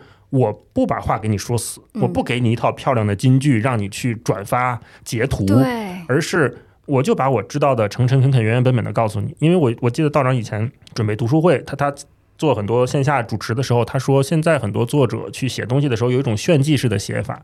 我觉得这种炫技并不是一个文字工作者独有的野心吧，可能是所有做表达者都会有的一个过程。它它并不坏。它可能只是一个过程，就是我想把这句话说漂亮了，说成一个排比句，说成一个几个几个几个字特别工整的状态，可能是每个在舞台上的人他都会有的渴望 那个被认可、被关注的那个过程、那个阶段。那过了那个阶段之后，现在的他，现在的道长，他他会很朴实的去讲很多东西。有的时候我甚至。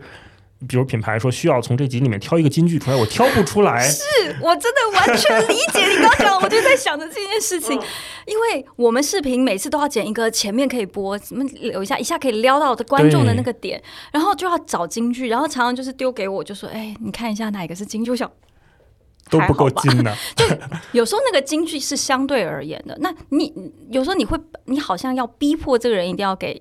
给一个什么金句。就像李诞，我们在做李诞的时候，李诞有非常多的金句，然后我们给他列出来，然后李诞，但他李诞自己也说，我最讨厌人家叫我讲金句了，哪这么多金句可以说？因为有时候你就是被迫跟你刚刚说的炫技式的文字是一模一样的事情。对对，嗯。但是其实我现在也觉得，其实更朴实的这些东西，跟更怎么讲，更走心的那个，是更容易让你记得的。听起来很很淳朴的一个描述，但确实是我们都在想的事情。嗯嗯。那你现在已经就是从呃。音频啊，然后到现在又接触了直播，你现在下一步你会想要往视频端去靠近吗？没有没有没有没有，呃，这个哎呀，视频真的好难啊！我我我看你的视频很厉害，你吃一个肉桂卷还有两个机位在拍啊？那你就这边放一个，那边放一个就好了。天呐，我想想我都觉得剪辑啊好麻烦。我也都是也都是技巧，对，可能难者不会吧。对对对对，就像你剪你剪音频，对我来说就是难的。就我觉得这就是一样，就是对我来说拍视频剪视频不难，就是找这些不难。但是我觉得都一样，但是就是你试了，你多几次就好了。我我看很多我很喜欢佩服的内容的时候，我会假设，如果我是那个。冬天零下十度，穿着 戴着口罩，戴着毛线帽，但是要去吃肉桂卷的林伟杰的时候，我会想着哇，我还要拿一个 GoPro，我还要拿一个另外一个手机在拍，走路走在路上还要说话，然后到了店里面这儿支一个，然后这儿支一个，切的时候还要拍一个特写。对，哇，我我要想的事情好多啊！我说怎么做到的？我做不到。但就回到你刚才那个问题，我从这一年开始。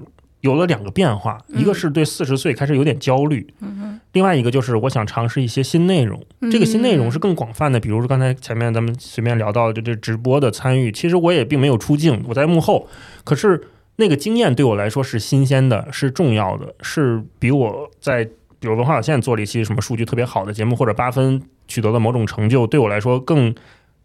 对于这个阶段的我，咱们又同时用到阶段，对于这个阶段的我来说是很关键的一件事情。那这个今年我也尝试了一些开放了嘛，就有一些线下的演讲或者分享，就跟读者面对面，或者是跟大家去聊一些关于播客的事情。我会很紧张，前期很紧张，就很焦虑，在后台一直在走来走去，就很不安，还彩排什么的，我怕讲不好。但是我强迫自己去要去登上那个舞台，去跟大家面对面，看到对面这个人的一双眼睛，看着他听着我的说话的时候，可能两个人在微微点头，那种连接对我来说。变得特别重要，我也不知道这是怎么发生，但是我是我想做的。嗯，其实我觉得，呃，因为刚好我们的经历是反着做，我一直都是喜欢看到人的，就是我喜欢看到他的反应，因为你可以更，然后。你看到文字的这些回复的时候，其实你有时候读不出情绪，或者他的情绪是有，但是现场的那个跟他给你的那个反馈是给你更大的怎么样能量也好。但我不知道你有没有这个感觉，就是当你是在幕后去看这些的时候，其实你的学习的学习的内容跟学习的那个成长是不一样的，它更宽，然后你更多包容心去看旁边那些。太对了。我非常喜欢观察所有的幕后，有的时候朋友播客录节目的时候，我都会说申请旁听，就是我不参与啊，我就在那儿沙发上坐着，我就看你们两个在聊，我都觉得很开心。嗯，就是两个人的动作气场是怎么展开的，比如说林伟杰登上主播台的时候和打开手机摄像头的时候，他的展开的状态是不一样的。嗯，那林伟杰今天坐在我的面前跟我聊天的时候，他会是什么样子？我很期待那种状态，而且。这种状态会被我记住。我说哦，原来今天他可能展开了一个这样的气场。嗯，他今天可能在这样的帮助我去完成这个节目，都是一些没办法再去拆分去描述的经验。可是他对作为一个创作者来说，我觉得很重要。就创作者有的时候，我觉得不是一个单一维度的东西。你不是光写，你要观察，你要听，你要闻，你要看。嗯，那我们不管做说话还是做什么其他的，可能都需要。就像你说的，就全维度的经验灌到你身上，甚至压迫到你身上，让你吸收一点点。嗯，我我也觉得是。然后我觉得在做这些的时候，所以其实回到你刚刚之前问我说：“哎，那我现在这这边身边的这些小事，对我来说。”他的快乐是一样的嘛？其实我觉得，在做，如果我不离开主播台，我永远没有办法去做我现在所折腾的所有的小事情。而这些小事情给我的能量，其实，在累积我可能在做某一其他项目的时候，他给我更多的钥匙吧，去打开我不同的技能。它是一个杠杆。对，然后他又给我打开不同的世界，所以我就觉得。我可能在疫情的这段时间感受最大的就是，我想要我的每一天都，也不知道每一天有点夸张啊，就是大部分我的生生活的时间，我都希望是丰富的，我不会觉得遗憾，说，哎，我这没做，哎，我那不知道，那个我没，这是，所以我觉得我在心情上的转变，我就会觉得，哇，这个是我做创创作者很快乐的，因为做了创作者，你现在你现在从走到了视频，就发现视频也是非常好玩的，你会有很多在做音频的时候不会，然后更多的情绪，还有更多有机会去，我不知道哎，你当你站在台上跟大家分享读书啊或什么时候。你会有那种肾上腺素爆冲的那个感觉。我找到了久违的舞台感。久违是因为我小时候学二胡，就是我拉二胡大概二十多年，就是有有一些舞台经验，就上台表演。对，表演之前是很紧张的。那表演的过程当中，其实你会进入一种忘我的状态。对，有有的时候你会突然抽离出来看台下好黑啊，就谁都看不到。嗯，然后回到这就今年再登上舞台的时候。也会有同样的感觉，嗯嗯，那个肾上腺素爆表的那种状态，似乎有点让我上瘾，就是那个爽感，那个爽感是很难形容，真的很多，就是我我其实也非常害怕上台，我非常的害怕，呃，就是比如说大型晚会要站上去那种，是我非常害怕。你怕什么呢？啊，刚开始的时候是怕说的不好，因为。每一次就是这种大型晚会，前面都要念个大概三百个字，然后每个官员的 title 都五个什么之类。那因为这确确实是我不是特别熟悉的这一块，所以对我来说，它很痛很痛苦。还有再者是我每一次上台的时候，我就会跟你一样，我就开始焦躁，然后开始冒冷汗，然后妆又花了，什么什么什么，就是我也会有这样子的过程。然后，但是站上去，一旦上去，当那个灯亮起，当那个声音出来，当你自己听到你的声音，跟你比如说你可能在跟你的台下的观众做第一次交流，他们第一次的笑，第一次鼓掌的时候，那个 moment 过了之后，你就会开始说啊，其实你是你是享受那个舞台的，你是享受在大家在跟你。大家看着你的那个瞬间，对，所以还是有表演型人格的。哎，对，正好就想问到，你觉得你是这种舞台型的人格吗？舞台对你重要吗？我其实现在非常非常的享受。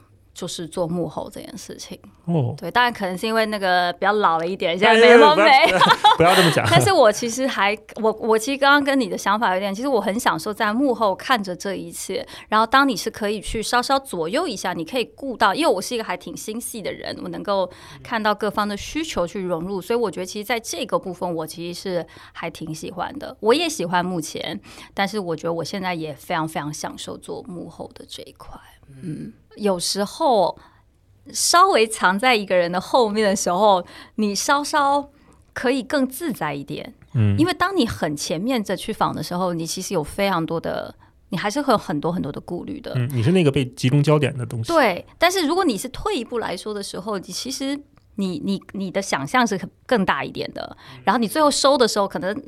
就是感觉是有一个人在前面，有个盾牌，对，有个盾牌的时候，有透明的盾牌，对 你就会觉得，哎，好像也还蛮安全的，对，也做了表达，对对对，所以我觉得都都还蛮好的。那你会介意，比如说你跟你的观众的关系的变化吗？因为我看 B 站上还有有有你的可能观众。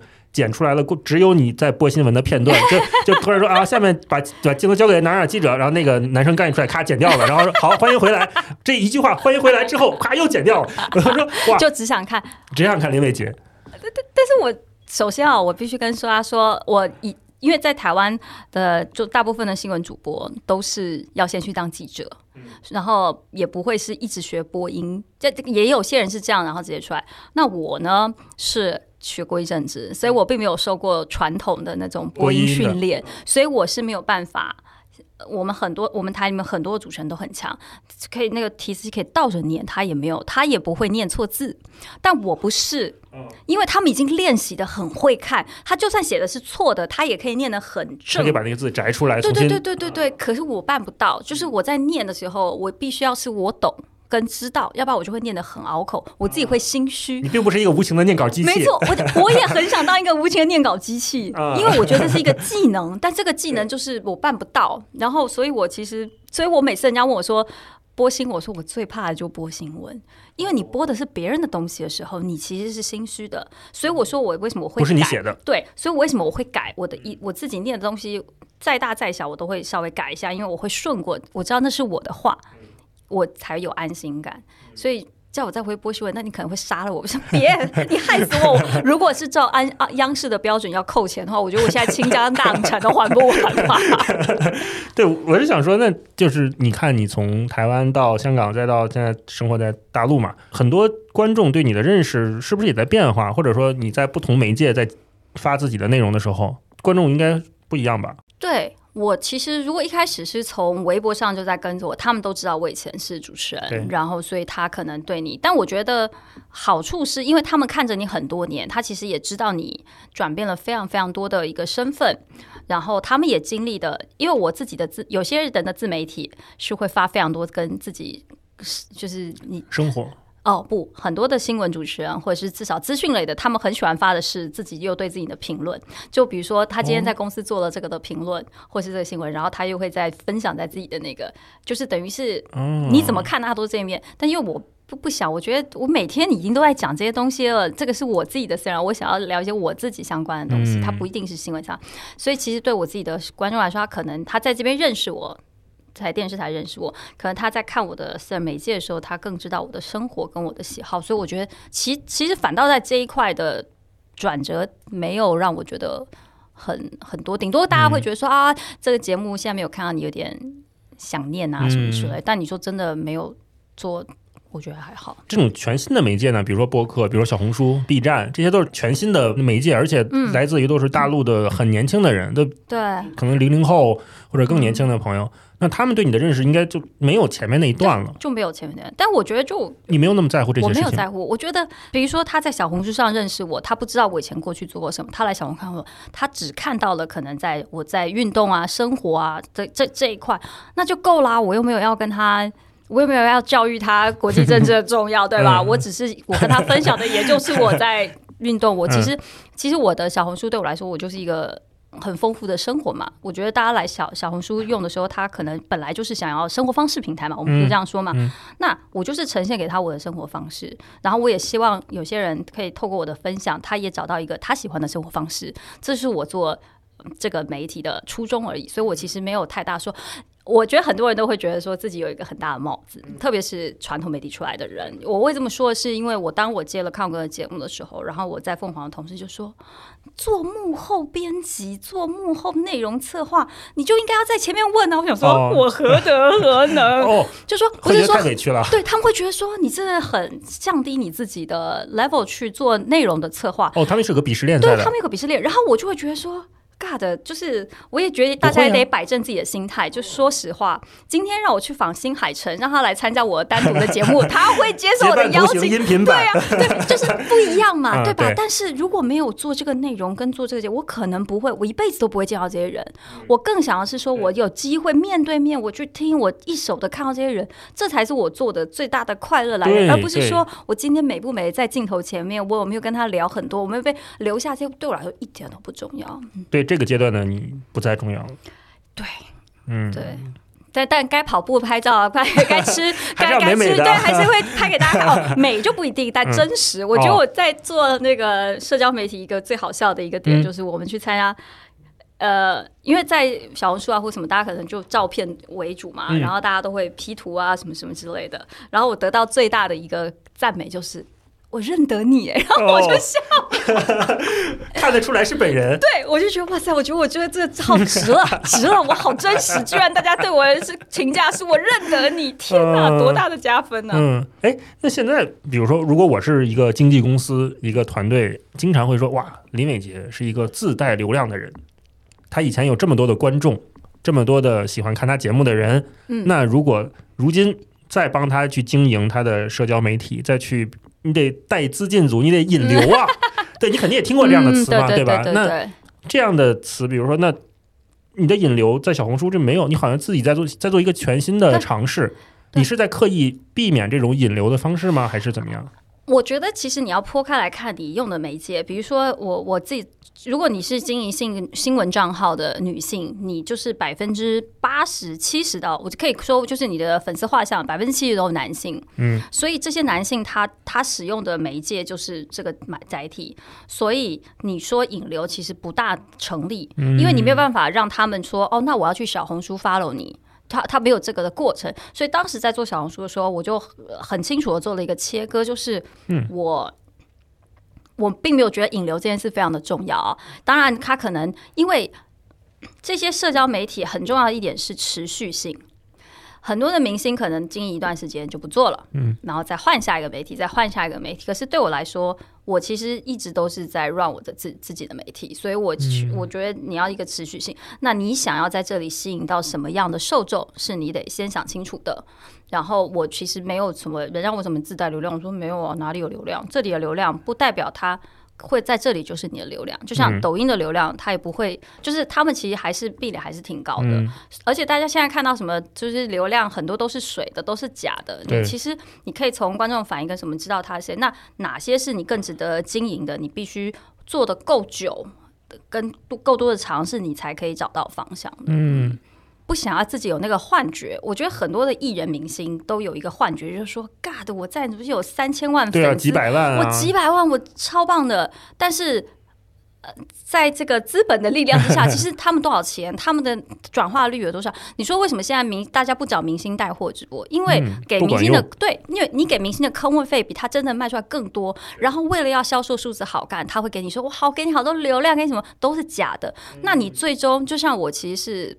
我我其实非常反对大家买粉，就是很多的平台很多明星说啊，我们先给他多少粉多少粉，前面看起来很美，但是最终这些粉是不是真的留下来？就像你在微博上看到很多僵尸粉，你有一千万僵尸粉有什么用呢？他能给你任何的益助帮助吗？他没有办法给你帮，而且他还破坏了你去知道你的真正粉丝是什么的一个挚爱，所以我觉得一点不重要。你可能刚才比如说，我觉得我小红书哦可能现在快快三万了，我觉得嗯好少哦，因为他们觉得对我来说哦。那不会，我觉得至少这三万都是我实打实一个一个进来的啊，就我会觉得他很对我来说他很真实，他不他不给，而且他们看到的是我很很真实、很私人的一面，他不是看到一个那个高高在上媒体永远永远美美的播新闻的那一面。那我觉得他喜欢的不是那个我，而是我这个的我。那我觉得我非常 OK，因为这才是我现在的生活。我不大留恋过去那个。我不大留恋过去的那个生活，就像我们说，我觉得这个是那个时候的我，现在我是这个样子，那我就希望 follow 我的人是喜欢我现在这个样子，所以我我没有这个流量这件事情。你是一个阶段性划分的很明确的人吗？我是一个阶段性非常明确的人，就是我觉得每一个每一个时间点，或者你比如说你。我小时候是一个非常爱做计划的人，就比如说啊，这接下来念什么大学，计划型，就计划型人格，就是你会，我是有一个计划，就是说我想要拿到什么，我想要得到什么，我会有一个大概的一个方向去做一个规划，然后我会，呃，我会无论中间如何摆荡，我通常都还是朝着我想要去做的方向去走的。我是一个这样子的人。然后还有我，其实你刚刚说我的经历非常的丰富或者是什么，但其实我也在我的经历当中非常的孤单。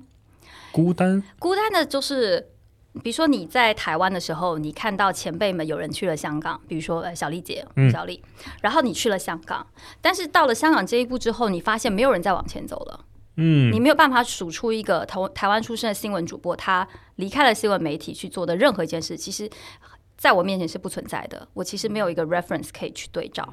然后你说我是艺人吗？我也不是艺人，毕竟我也不是做艺艺艺人出身的。那你说台湾的艺人？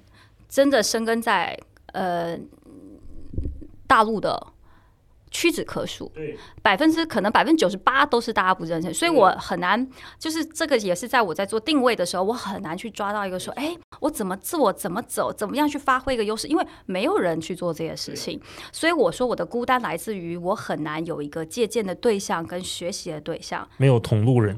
对，好孤单。哦，但是你说到这个，我我就理解了。我我刚才的问题可能也在于此，就是在你之前，我就是我们的视野框架里面没有这样的人在，所以就会很好奇他到底是怎么想。他的孤单，他对我们现在这些工具的使用，是不是只是一个暂时性的，他迟早要离开的状态？对我来说，更多的是他怎么样去匹配我现在的生活，而不是说有些人说啊，我让这个是因为我想要吸引某一个部分。对对对对。但是我没有这个想法。其实我在做的所有的，我刚开始做自己的账号的时候，更多的也是展现我自己的另外一面，以及为我自己的生活做一个记录。所以我其实并没有当时并没有想到这么多，说我要去去有更多更多的影响力。而且我始终相信，好的内容最终会为你说话。你不需要说我想去讨好谁，讨好谁，你可能。做好的内容，你可以吸引到的人是你没有预想的人，也有不一定，他可能会给你开启其他机会。至少我做这么多年是这样。然后很多很表面的那些很美的，可能前辈们做的一些东西，他可能看起来是哇可以拿出来说的那些，但是到最终那个水分有多少，跟你是不是真的在那个位置，只有他自己知道。那可能是我自己经历过了。那座山，所以我就觉得说，对我来说那些都不是特别的，而且我觉得很多的经验是我在台湾的媒体，在香港媒体，再到大陆的媒体，我再回去看三 D 的媒体的时候，我反而比别人更宏观，因为我用过，就是我比你们更更有说话权去去聊这些事情。对，那这就我觉得这就是我的优势跟特色吧。嗯，对，现在我们做很多内容，可能那个逻辑。和初心是反着的，先要考虑，哎呀，我这个东西卖给谁啊？商业价值怎么样？怎么吸引用户？所以我商业价值低，原因是因为我都没有在想别人。不不不，刚才你说的那个就是做好内容之后被吸引，只是副产品，那个是一个我们。做内容的创作者可能很希望有的逻辑，或者说它本身是一个正常的逻辑，但是现在商业逻辑是反着倒推的嘛？对对吧？倒推到呃吸引什么样的用户，然后以及啊这个来节目的人有没有流量，这个人的流量有没有从之前的平台引流过来？嗯嗯啊，这是一个商业逻辑跟内容逻辑是反向倒推的。我其实也有一段时间有思考过这个问题，就是还在微还在做比较多微博的时候，但是我后来就发现说，你会遇到一个问题，就在于你会丧丧失了创作本身的快乐。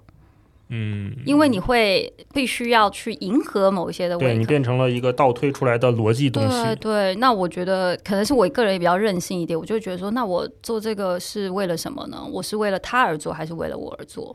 但是我又是一个很自我的人，我会觉得，如果这件事情是让我开心快乐，那还是还是以我为主。我有时候有些商业合作就说，嗯，不做，因为比如说可能，比如说我做很多都是运动，然后你可能前期在跟他们合作，你可能拿到用品。用就说哦不喜欢不舒服不推荐，我宁可不做，我也不会说哦那个哇好好才办办不到，因为我觉得你这条路，你身为一个可能是我自己一。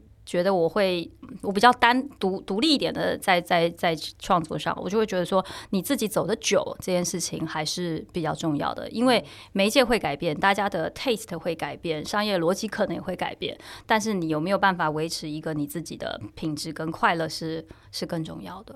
嗯，对，这真的都是做了。多少年创作的人才能有的经验和心态？对，如果是我，比如说，如果是十年前的我放在面前，你跟我说这段话，我会觉得，嗯，这个前辈就在这里跟我说大话，就是说这些非常正确的话，非常哎呀。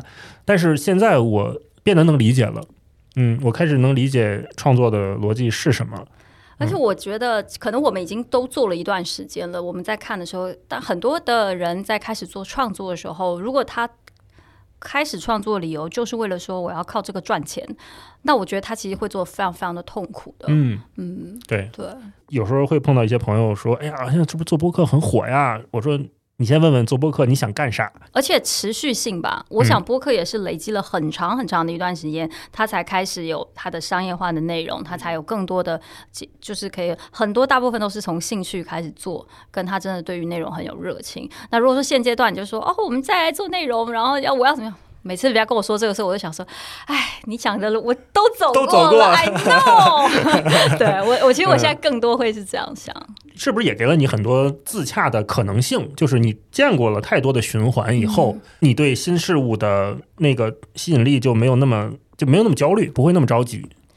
比如说你现在也做播客，你对播客这个媒介，你看起来就是会不会觉得，尤其是在大陆做播客？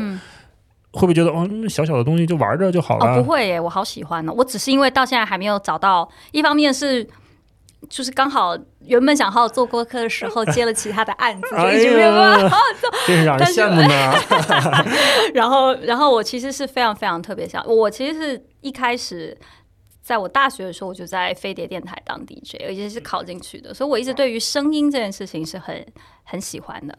然后，所以我就这是，但这也是我自己的问题，就是还没有听到一个。更好的内容呈现，所以这也是我会去很喜欢去别人串台，是因为我很想要知道大家怎么样去聊才才是适合的方式。跟因为毕，我觉得视频思考已经改变了我的逻辑跟我的有个思维方式。嗯，所以我其实有一点点僵化在这个部分，但是确实在播客这个方面，是我还是就是还在地上爬，所以我觉得还是多看多看多学吧。嗯，但我是非常非常非常喜欢播客的，因为我觉得他在陪伴跟。深入这件事情给了我很多的。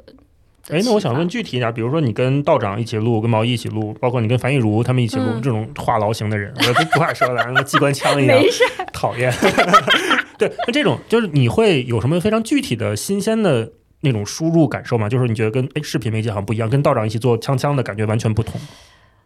我觉得，因为做视频的时候，其实可能是女主播的一个自觉，你总是更端着、更捧着。虽然你感觉上是轻松的，但绝对不是轻松的。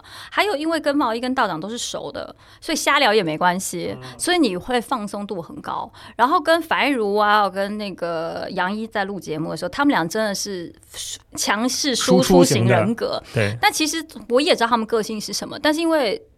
我我大概我每次都会都还是有些主题嘛，那有些主题，我觉得我分享的还是比较容易去去去切入的，我就觉得 OK。那他们讲的好，让他们讲，我觉得无所谓。我倒没有，我就说我不是一个强输出型人格，我是一个很喜欢聆听的人，对，所以我就觉得还好。嗯，那你比如说你现在也在小宇宙用这些听这些博客，你会觉得这个媒介有什么变化吗？这几年？我觉得它细分的更多了。哦，对，就是说。怎么说？比如说，呃，今天我在来的路上，就是 Nike，就是耐听，他们也来找我说，哎，咱们线下活动来录一期，什么什么什么之类的。就是你会发现说，哎，越来越多人知道是，其实是它虽然是一个比较小的一个氛围，可能人群受众也好，可是它却是一个年年度更高、更深入性，而且可能更精准的一个。呃呃，听众群也好，那你就发现说有很多的内容，你会想说这也可以录，哎，他就录了，但是他也不无聊，对他也不，他就是很多打开的惊喜。因为我觉得现在在大部分的，无论是抖音、B 站、小红书等等，它都有一个算法的一个要求，所以其实很多好的内容、好的视频、好的什么东西，它无法被看见。它就就是浪费了，但是我觉得至少在播客的这个市场的时候，你就发现说，哎，好像你还是有机会可以看到一些不错的的内容，然后可以被支持，而且他们也是因为很热情，愿意很有热情在这个内容上，他就做分享，然后他找到了他同一个属性的人来听，那我觉得他的这个市场是，我觉得他还未来还有很大很大一个发展的空间，只要你有热情，这是一个非常重要的点，嗯。你刚才说一个词叫精准，说这一群人很精准，然后做的内容很细分、很垂直嘛。嗯，那你平时有听国外播客的习惯吗？比较少，稍稍比较少。我可能就会听那种什么 BBC 啊。那哎，现在台湾这边的播客发展怎么样？台湾播客也发展非常非常的火，然后台湾播客也是从我其实也会之前也会听什么。不能不能哎，已经被禁，就这边都听不到什么百灵果啊，然后什么就百灵果嘛，然后还有什么像是什么呃马克啊，听书啊，然后都有，他们其实也有这些内容，但是这些内容我我觉得可能是语言习惯上，还有生活的小小的脱节感，所以有时候他在说的时候，你其实是嗯就不会，反倒没有我在听这边的博客更更更熟悉度，然后。比如说我我举例百灵国哈，我刚开始听的时候，我觉得哇太有趣了，因为很少人讲国际新闻，把它讲的跟在讲八卦新闻一样。但他现在因为有就是就是有很多的一些呃政治取向啊什么之类，因为他也要吸引更多更粉，就是他走向更垂的人。对，但是你在听的时候，你就可以分享说，哎，我觉得这个观点可能是我在做国际新闻我没有听多的，但是然后我就去找说，哎，这个新闻的内容或什么，因为刚好我在听的时候是大选嘛。就是呃，Trump 的那个选举的期间，你就会发现很多很有趣，而且他们又在美国读书嘛，所以他又可以带给你很多不同。所以在台湾的话，其实那个时候发展的非常非常多。然后现在也很多人在做播客。我觉得，而且因为台湾他们就感觉也不用投入太大成本，就播客成本很低啊，对。好的播客还是成本高的。其实我觉得大家会觉得说，哎，你就有，就像人家每次跟拍视频，哎呀，有手机就有录。说对啊，那你用手机录录看，对吧？你要不要好的内容？它其实还是有固定的一个门槛的。我问这个也是因为，因为主业跟这个也相关，所以有的时候我会判断不清我们的阶段到底处于哪里。所以今天跟你聊，我也特别想知道，就是你的看法，因为你有很强的全球视野和华语华语这个两岸三地的视野，我会。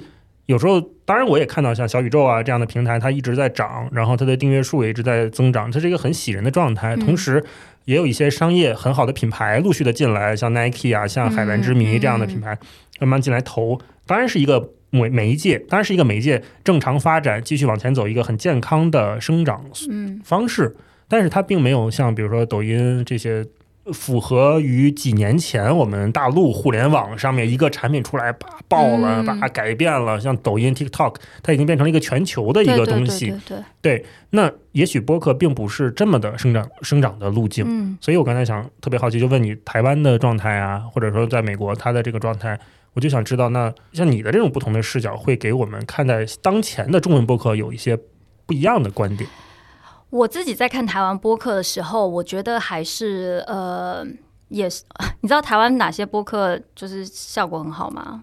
罪案凶杀不，政治八卦，财经理财 哦，这是我也是后来才知道，这几年吗？对。哦，就是因为大家就是薪水很低，所以大家对于理财这件事有疯狂的爱好，就是很火的账号都在教你理财，对大家更想要去精打细算。所以我说，你问我说，哎，这流行什么？刚开始我觉得很火是政治型的，就是啊，但是我觉得这个热情消失之后，对于民生类啊什么之类，然后我现在观察比较多，就真的是怎么样理财，小资理财，每每个月存多少钱，干嘛干嘛，那个是现在走的非常非常火。哦，嗯。可能用一些更轻松的方式，更容易听的方式，它就是跟你。就是你知道早上不是有那个都会有股市频道嘛？对。然后那股市频道就开始有一个，我妈听那个传统广播，就那边念说啊，现在只要几点几点，然后我们今天推荐哪些哪些哪些哪些。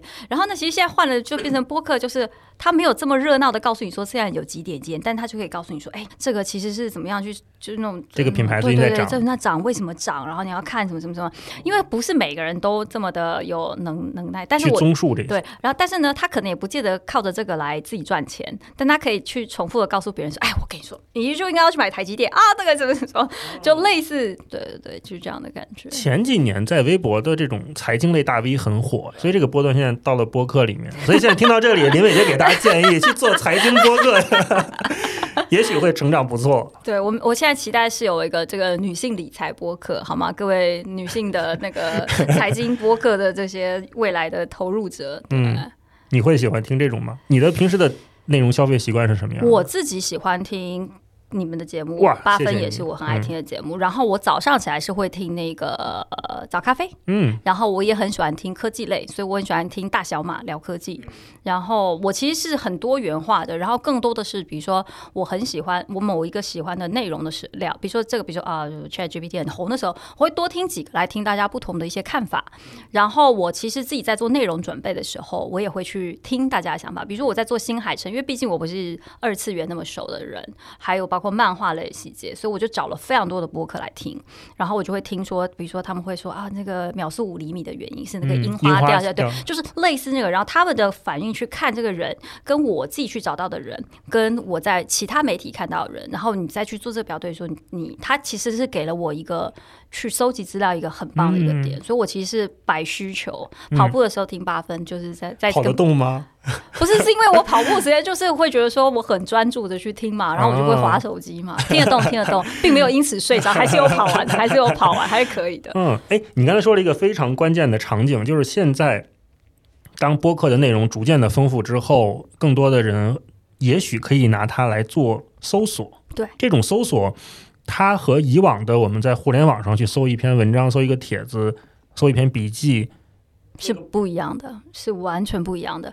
我觉得也一方面是因为算法的关系，因为算法的关系，如果你是用搜索引擎，无论你是 Google 还是什么之类的，你永远看到都是最上面的文章，但是你没有办法有这么长的时间去往后撸到一篇你觉得有有价值的，而且很多都是错误的内容，不断的被累积上去，一直点一直点一点，就就就很多的其实有趣的内容可能不在。但播客不一样，第一它很新，就是在整个资讯累加，它非常的新，然后你是可以看。这个人聊这个人的背景，他可能会写一些他是哪里的，他的专业是什么。你可以听个一两期，你就可以来知道说，哎，他在这个观点上 O 不 OK，是否可信？对。然后比如说我在做呃魏延武的时候，我就找了一个是在魏延武北京办公室工作的人，自己录的播客，让他来说他们的办公室是怎么样，他觉得这个人是怎么样。就员工，因为你其实正式访问你是不会访问到员工，就算访问到员工，你也不会得到一些。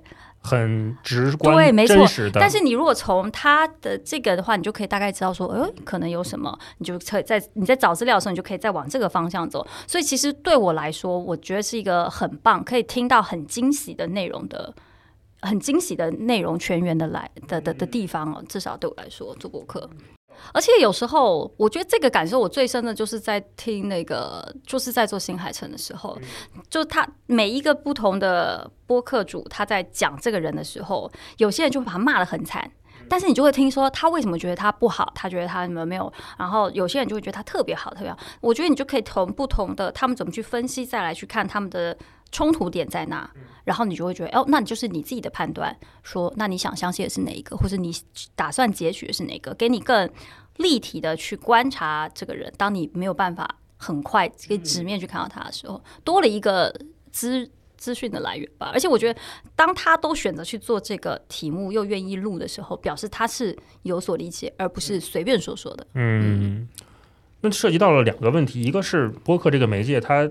目前有如此高效的，或者说咱们刚才异口同声说有价值的信息，是因为它你刚才说足够新，或者说足够小，就是足够小到目前的内容还是经得起这么很简单的不依靠算法的筛选就能得到一些高质量的有用的内容的，这个是不是一个媒介的初级阶段？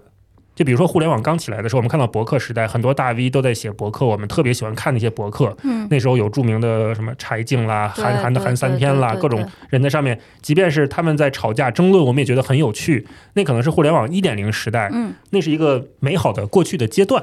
那博客会不会也是这样？就是它在目前，你拿它搜东西，我拿它听节目，随便搜一搜，也觉得都不错，是因为它足够小，它才足够精准。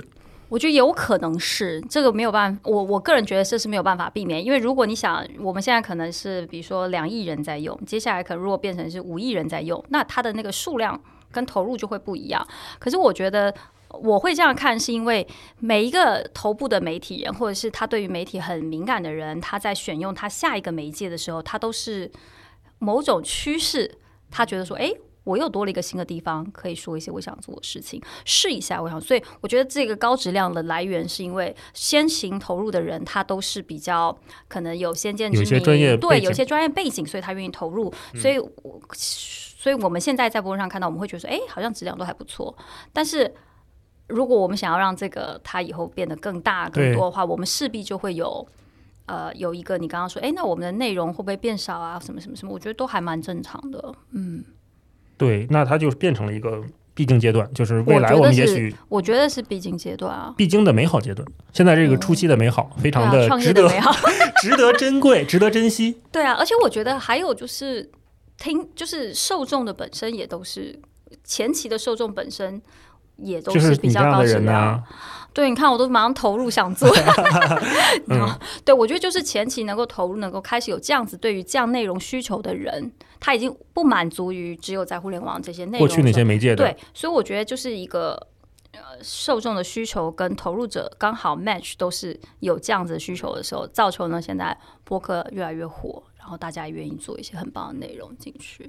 嗯，这是第一个问题。第二个问题就是，那存不存在创作的疲惫感？呃，这可能不止于播客啊，就是比如说你作为一个创作者这么多年，呃，也许你可能做新闻做到一定程度，你选择离开了这个场域，你现在在做自己的生活分享，你会有那种疲惫的时刻吗？或者觉得哇，不知道该做什么，选题焦虑？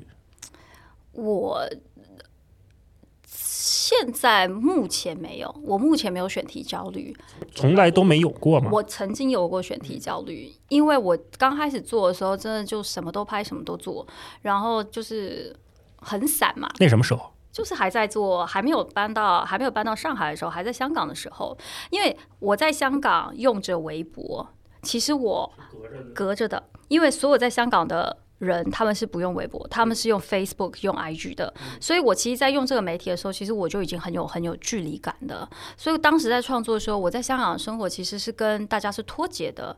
然后我可能跟大家介绍香港的一些特色或什么，他也没有被没有办法那个，所以我那时候就很有很大的不知道为什么要做，然后做了之后可以干嘛这件事情都是我很焦虑的。然后我有有时候我会突然就不想更，就停更。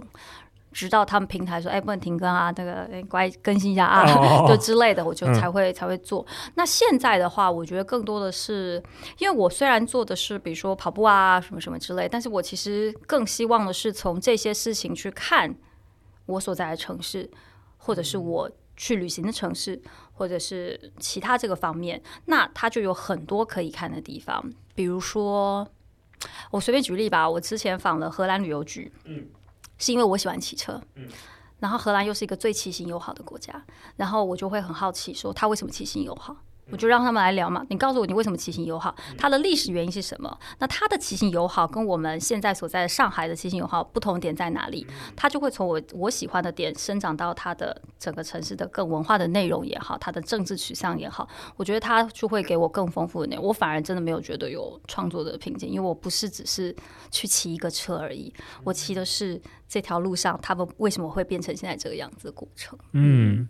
解决这个问题的方式变成了：一是在地生活，对，在这里做这里的创作，用这里的媒介；二是你可能真的会有一个媒体人的思路去展开某一个选题，你知道怎么去把它，嗯，去去延续下去，遇到不同的落点。但我现在其实也会遇到一个问题，是我现在的内容，如果我反向的来想，其实我无论是我有时候在看台湾的新闻或台湾的社交媒体的时候，我都会笑。哦，为什么呢？因为他们有时候解读这边的媒体跟解读这边的新闻的时候，你就想说不是这个样子，What the heck？就是有有一种那个，但是因为我第一我已经不做新闻了，然后第二我也 就是 就没有，我以前是会去攻击他们，我还曾经因为我就是忘了做什么的新闻，然后应该我记得是 T 台还是哪一台，我有点忘了，因为我都有认识的同事，我就说你们这是错的，我会直接，我以前就是一个这么疯狂的人，我就直接跟他说你们这是错或者什么，这不疯狂，这很正确呀。哦，对，但是。你知道他们就说啊，你这个政治不正确，孩子啊，就你就还是会有这些取向。你你反向不正确，对我这超，你知道 你现在不是人，我好孤单。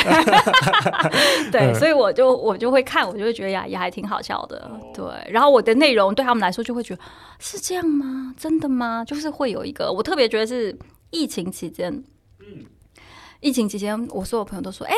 上海现在你自由，说对，自由都在新闻里，就是类似这个讯息差，是我觉得我比别人更多能够看到，但有时候真的很好笑。从我去欧洲读书到我回来进媒体，然后从台湾到到香港再过来到大陆，我觉得我学习到最大一个部分就是对这个世界的包容。嗯。我说我不是一个强输出的人的原因，是因为我觉得每个人他在做这件事情、说这些话，跟他选择这个取向都是有他的理由的，所以我不想要强加于我自己个人的意见，去强迫别人说接受。你一定要是这样想，因为我听到那种强洗脑爹式跟我说你就应该这样说，我就会有种嗯，我就不要，因为我觉得。你会就像你在现在从呃站到后台去看他们来说，你就可以你在一线的时候很多事情你是不会顾虑到，可是在后来的时候你就会更多的包容，说能理解，对我能够理解你，所以我觉得更多的是我能够理解这个好。对，但是我觉得当你可以做到这一步的时候，其实你会开很多，你可以看到不同的视角，那你就会让你有更多有趣的内容吧。真是太好了，嗯嗯，你觉得这一代创作者，如果我们把创作放在一个很大的概念里来聊的话？这一代创作者集体面对的问题会是什么？资讯太多会焦虑。哦，我不知道大家会不会有那种焦虑感？资讯 就是你就是制造媒体、制造新闻的人呢？对，在做新闻的时候，我觉得我就是资讯焦虑。我觉得我永远看不够。就是我可能现在很了解这个点，但是五分钟之后，他可能又增加了什么点，就你就是永远在追求新的焦虑。